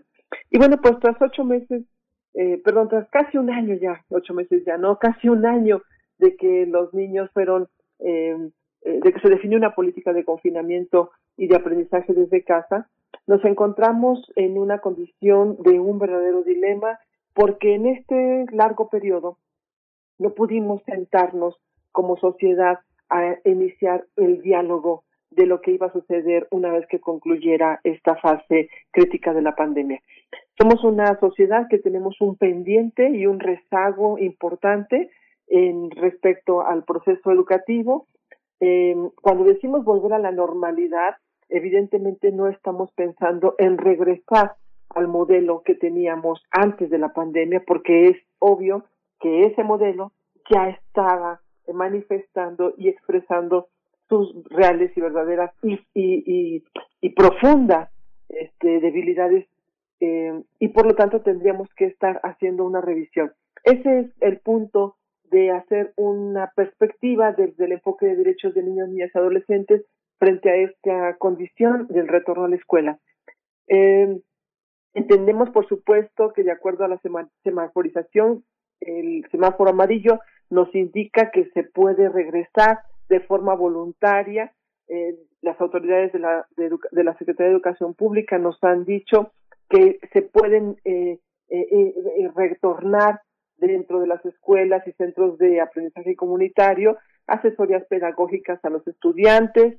Evidentemente han advertido que esto tiene que ser de forma voluntaria, que los padres deben firmar una carta en la que expresen que bajo su responsabilidad están de acuerdo en participar en esta modalidad, siempre y cuando estemos en el semáforo amarillo y que estas estrategias y mecanismos puedan ser validados, supervisados y establecidos en protocolos y normativas. La pregunta es si estos protocolos, normativas, eh, supervisiones, instrumentos de seguimiento y, por supuesto, definición de sanciones para quienes no cumplan, ya están totalmente definidos, ya están claros. Si ya se tienen, eh, si ya hay una instancia, una instancia seguramente que tendrá que ser vinculante con, con la Secretaría de Educación Pública, con este, eh, autoridades de salud, con la Asociación de, de Escuelas Privadas, con los padres de familia. Queremos saber, porque ahora es el momento, es el espacio en el que nos tendríamos que estar sentando a, hacer un ejercicio ciudadano de participación democrática donde toda la sociedad pueda identificar hacia dónde vamos con el con la con la, el, el programa de salud. El reto de las autoridades es que la apertura de escuelas no genere un aumento en los contagios de COVID en momentos en el que México está apenas atravesando la temporada de una profunda y alta incidencia de la enfermedad y que ha cobrado la vida de miles de personas y acumula ya más de dos millones de casos de contagio. Verdaderamente estamos eh, en una condición, digamos, difícil todavía y hay investigadores como el doctor José Castañeda nos hace apreciaciones en donde dice que es una situación complicada y que a pesar de que hay estados que probablemente ya estén en verde o otros que estén prontos a pasar a verde, sabemos que es una necesidad el que hay, el que, el que tenemos que entrar a la escuela, pero no podemos bajar la guardia. Eh, otro de los expertos, David Calderón, de Mexicanos Primero, nos hace observaciones muy importantes en un artículo, por cierto, publicado el día de hoy en el periódico El Financiero, donde, por supuesto, nos habla de, de, de rescatar, de relevar la importancia de modelos eh, híbridos, en donde estos modelos híbridos, por supuesto, estamos hablando de, reconocer la reapertura de las escuelas y, por supuesto, atenderlo también desde las actividades a distancia, precisamente porque este modelo reconoce la importancia de distribuir actividades presenciales y actividades eh, eh, a distancia. Eh, evidentemente tendríamos que estar, por supuesto, atendiendo a este ejercicio de, participación, de, diálogo, porque es claro que ninguna de las autoridades específicamente de educación, de salud, ni por supuesto locales, pueden por sí mismas definir. Tampoco creo que sería en este momento adecuado decir eh, por parte de una asociación, pues nos lanzamos a abrir las escuelas con todo un esquema eh, de, de, seguridad eh, instalados, validados por ellos mismos, cuando no hay un órgano y una instancia que pueda verificar que esto suceda. Desgraciadamente en nuestro país, a cinco años de la reforma en telecomunicaciones, hay 34 millones de personas que no tienen acceso a Internet. Seis de cada diez viven en zonas urbanas donde la falta de capacidad digital y precariedad económica deja al margen un montón de hogares. Las condiciones de los hogares tampoco han sido óptimas. Por ejemplo, 62% de los estudiantes de primaria y 50% de secundaria tienen acceso a una computadora para realizar sus tareas. El 40% en ambos niveles no tiene un lugar tranquilo, pero tiene solamente un lugar tranquilo. Quiere decir que tenemos el 60% de los alumnos que no tienen un lugar tranquilo y que puede, eh, está en constante distracción para estudiar. Eh, desgraciadamente tampoco tenemos hasta la fecha un informe eh, contundente, claro, de la Secretaría de Educación Pública que nos dé pistas del impacto y de los resultados que ha tenido este plan de estudio eh, de estudiar desde casa. No tenemos los resultados que nos den las cifras y que nos diga en qué condiciones está el estudiantado, los, el alumnado de nuestro país cuántos han, cuántos tienen condiciones eh, integrales que les han permitido mantenerse, cuántos están inscritos en la escuela pero que por distintas condiciones no han continuado con su ciclo escolar y cuántos definitivamente no se inscribieron a la escuela. Tenemos el dato simplemente de que Chiapas durante eh, para agosto, por ejemplo, ya tenían casi el 40% de sus poblaciones eh, no escolarizados y que los padres habían decidido no continuar porque no tenían ni los padres las condiciones en sus hogares ni los padres las condiciones personales para hacer un acompañamiento en sus de sus hijos a la escuela. Otro tema que, que hay que tomar en cuenta y que me parece muy relevante precisamente está relacionado con un informe que hace UNICEF para este año, bueno, hizo el análisis el año pasado, y UNICEF nos reporta en su análisis de presupuesto de egresos a la federación que, el presupuesto programado para este año, para el 2021, apunta ya a un recorte muy importante, aunque en términos brutos habla del 0.4% de incremento real. Sin embargo, este, este presupuesto para el 2021, en el caso particular del sector educativo, implica un recorte al 100% de los programas dirigidos a las programas a las escuelas de tiempo completo. Un recorte al 100% en programas como fortalecimiento a la excelencia educativa. En el primer caso, respecto a programas eh, de tiempo, a escuelas de tiempo completo, pues esto implica dejar sin protección a más de 1.5 millones de niñas, niños y adolescentes vulnerables que se quedarán sin alimento escolar para quienes 6 de cada 10 esta comida puede constituir la primera y a veces el único alimento del día. En el caso de, eh, em, lo, de, lo, de, la problemática de COVID, por ejemplo, UNICEF nos reporta que el presupuesto 2021 no considera los desafíos que tiene la educación derivados del COVID y que se observa una ausencia de recursos para programas orientados a corregir las brechas de acceso y uso tecnológico de la población estudiantil.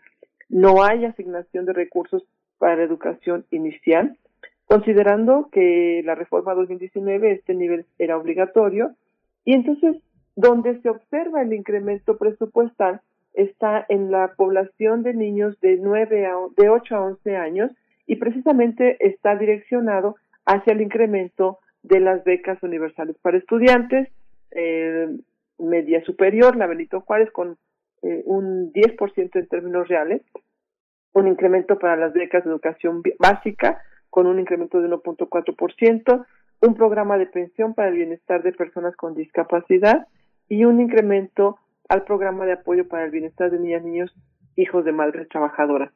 Es decir, si focaliza a esta población eh, que se encuentra en alta vulnerabilidad, sin embargo, la SEP hace una definición de despliegue de recursos directos en lugar de una de inversión directa en los procesos, eh, en las instalaciones y en los procesos escolares. La ONU el año pasado, en agosto, nos decía que cerca del 43% de las escuelas carecen de acceso al lavado de manos básico con agua y con jabón, lo que representa miles, millones de personas que están sin la posibilidad de cuidarse frente a, o de tener medidas preventivas frente a la pandemia. Estamos en una situación donde para poder hacer el retorno a la, a la escuela vale la pena direccionar, enfocar desde esta perspectiva de derechos de niños, niñas y adolescentes, donde como vemos, de acuerdo con este panorama, hay diversos actores que tienen que estar siendo eh, convocados para la reflexión eh, colectiva, para que se pueda contemplar en un plan de retorno adecuado todas estas diversas perspectivas, instalaciones escolares, presupuesto asignado para, para, para fortalecer proyectos y programas de escuela inicial, fortalecimiento a la primera infancia, por supuesto garantizar la absoluta seguridad eh, eh, y control de la pandemia a partir de que todos, todos y todas quienes estén regresando a la escuela se encuentren vacunados.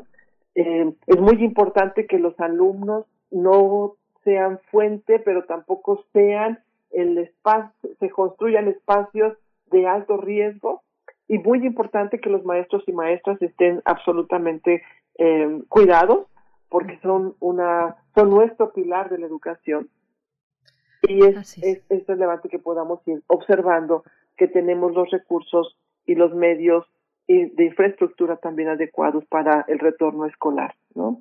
Pues Alicia, mm, pones como siempre los puntos sobre la CIS, como se dice.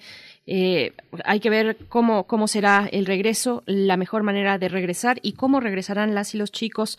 De qué tamaño es, por ejemplo, el nivel de, de, eh, del regreso de la. Ay, se me fue la palabra. Eh, de, de la digamos de los que sí regresarán regresarán a, eh, ajá, exactamente a la escuela.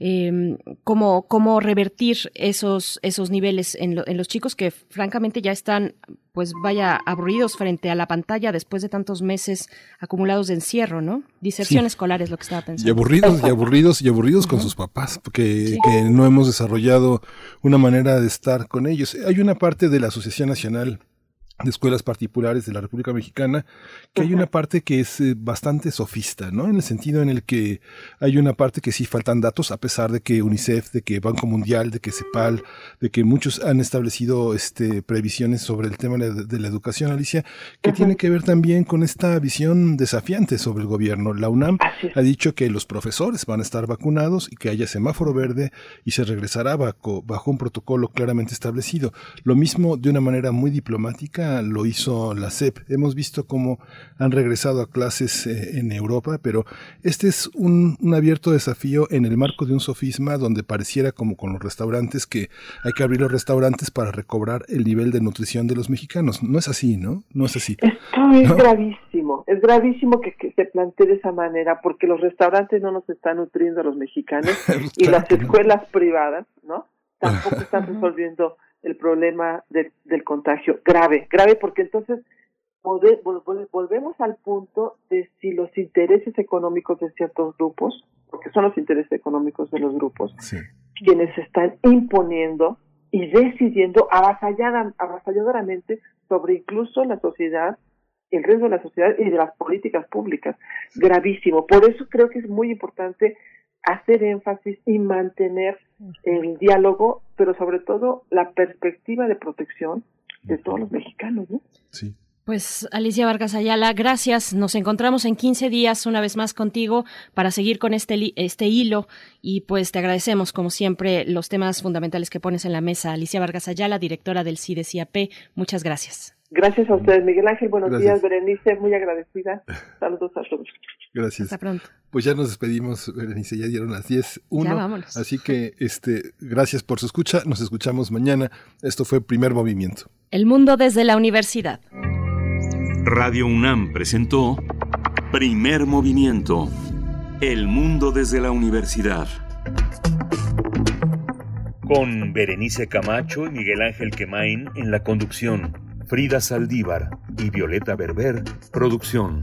Antonio Quijano y Patricia Zavala, noticias. Miriam Trejo y Rodrigo Mota, coordinadores de invitados. Tamara Quirós, redes sociales. Arturo González y Socorro Montes, Operación Técnica. Locución, Tessa Uribe y Juan Stack.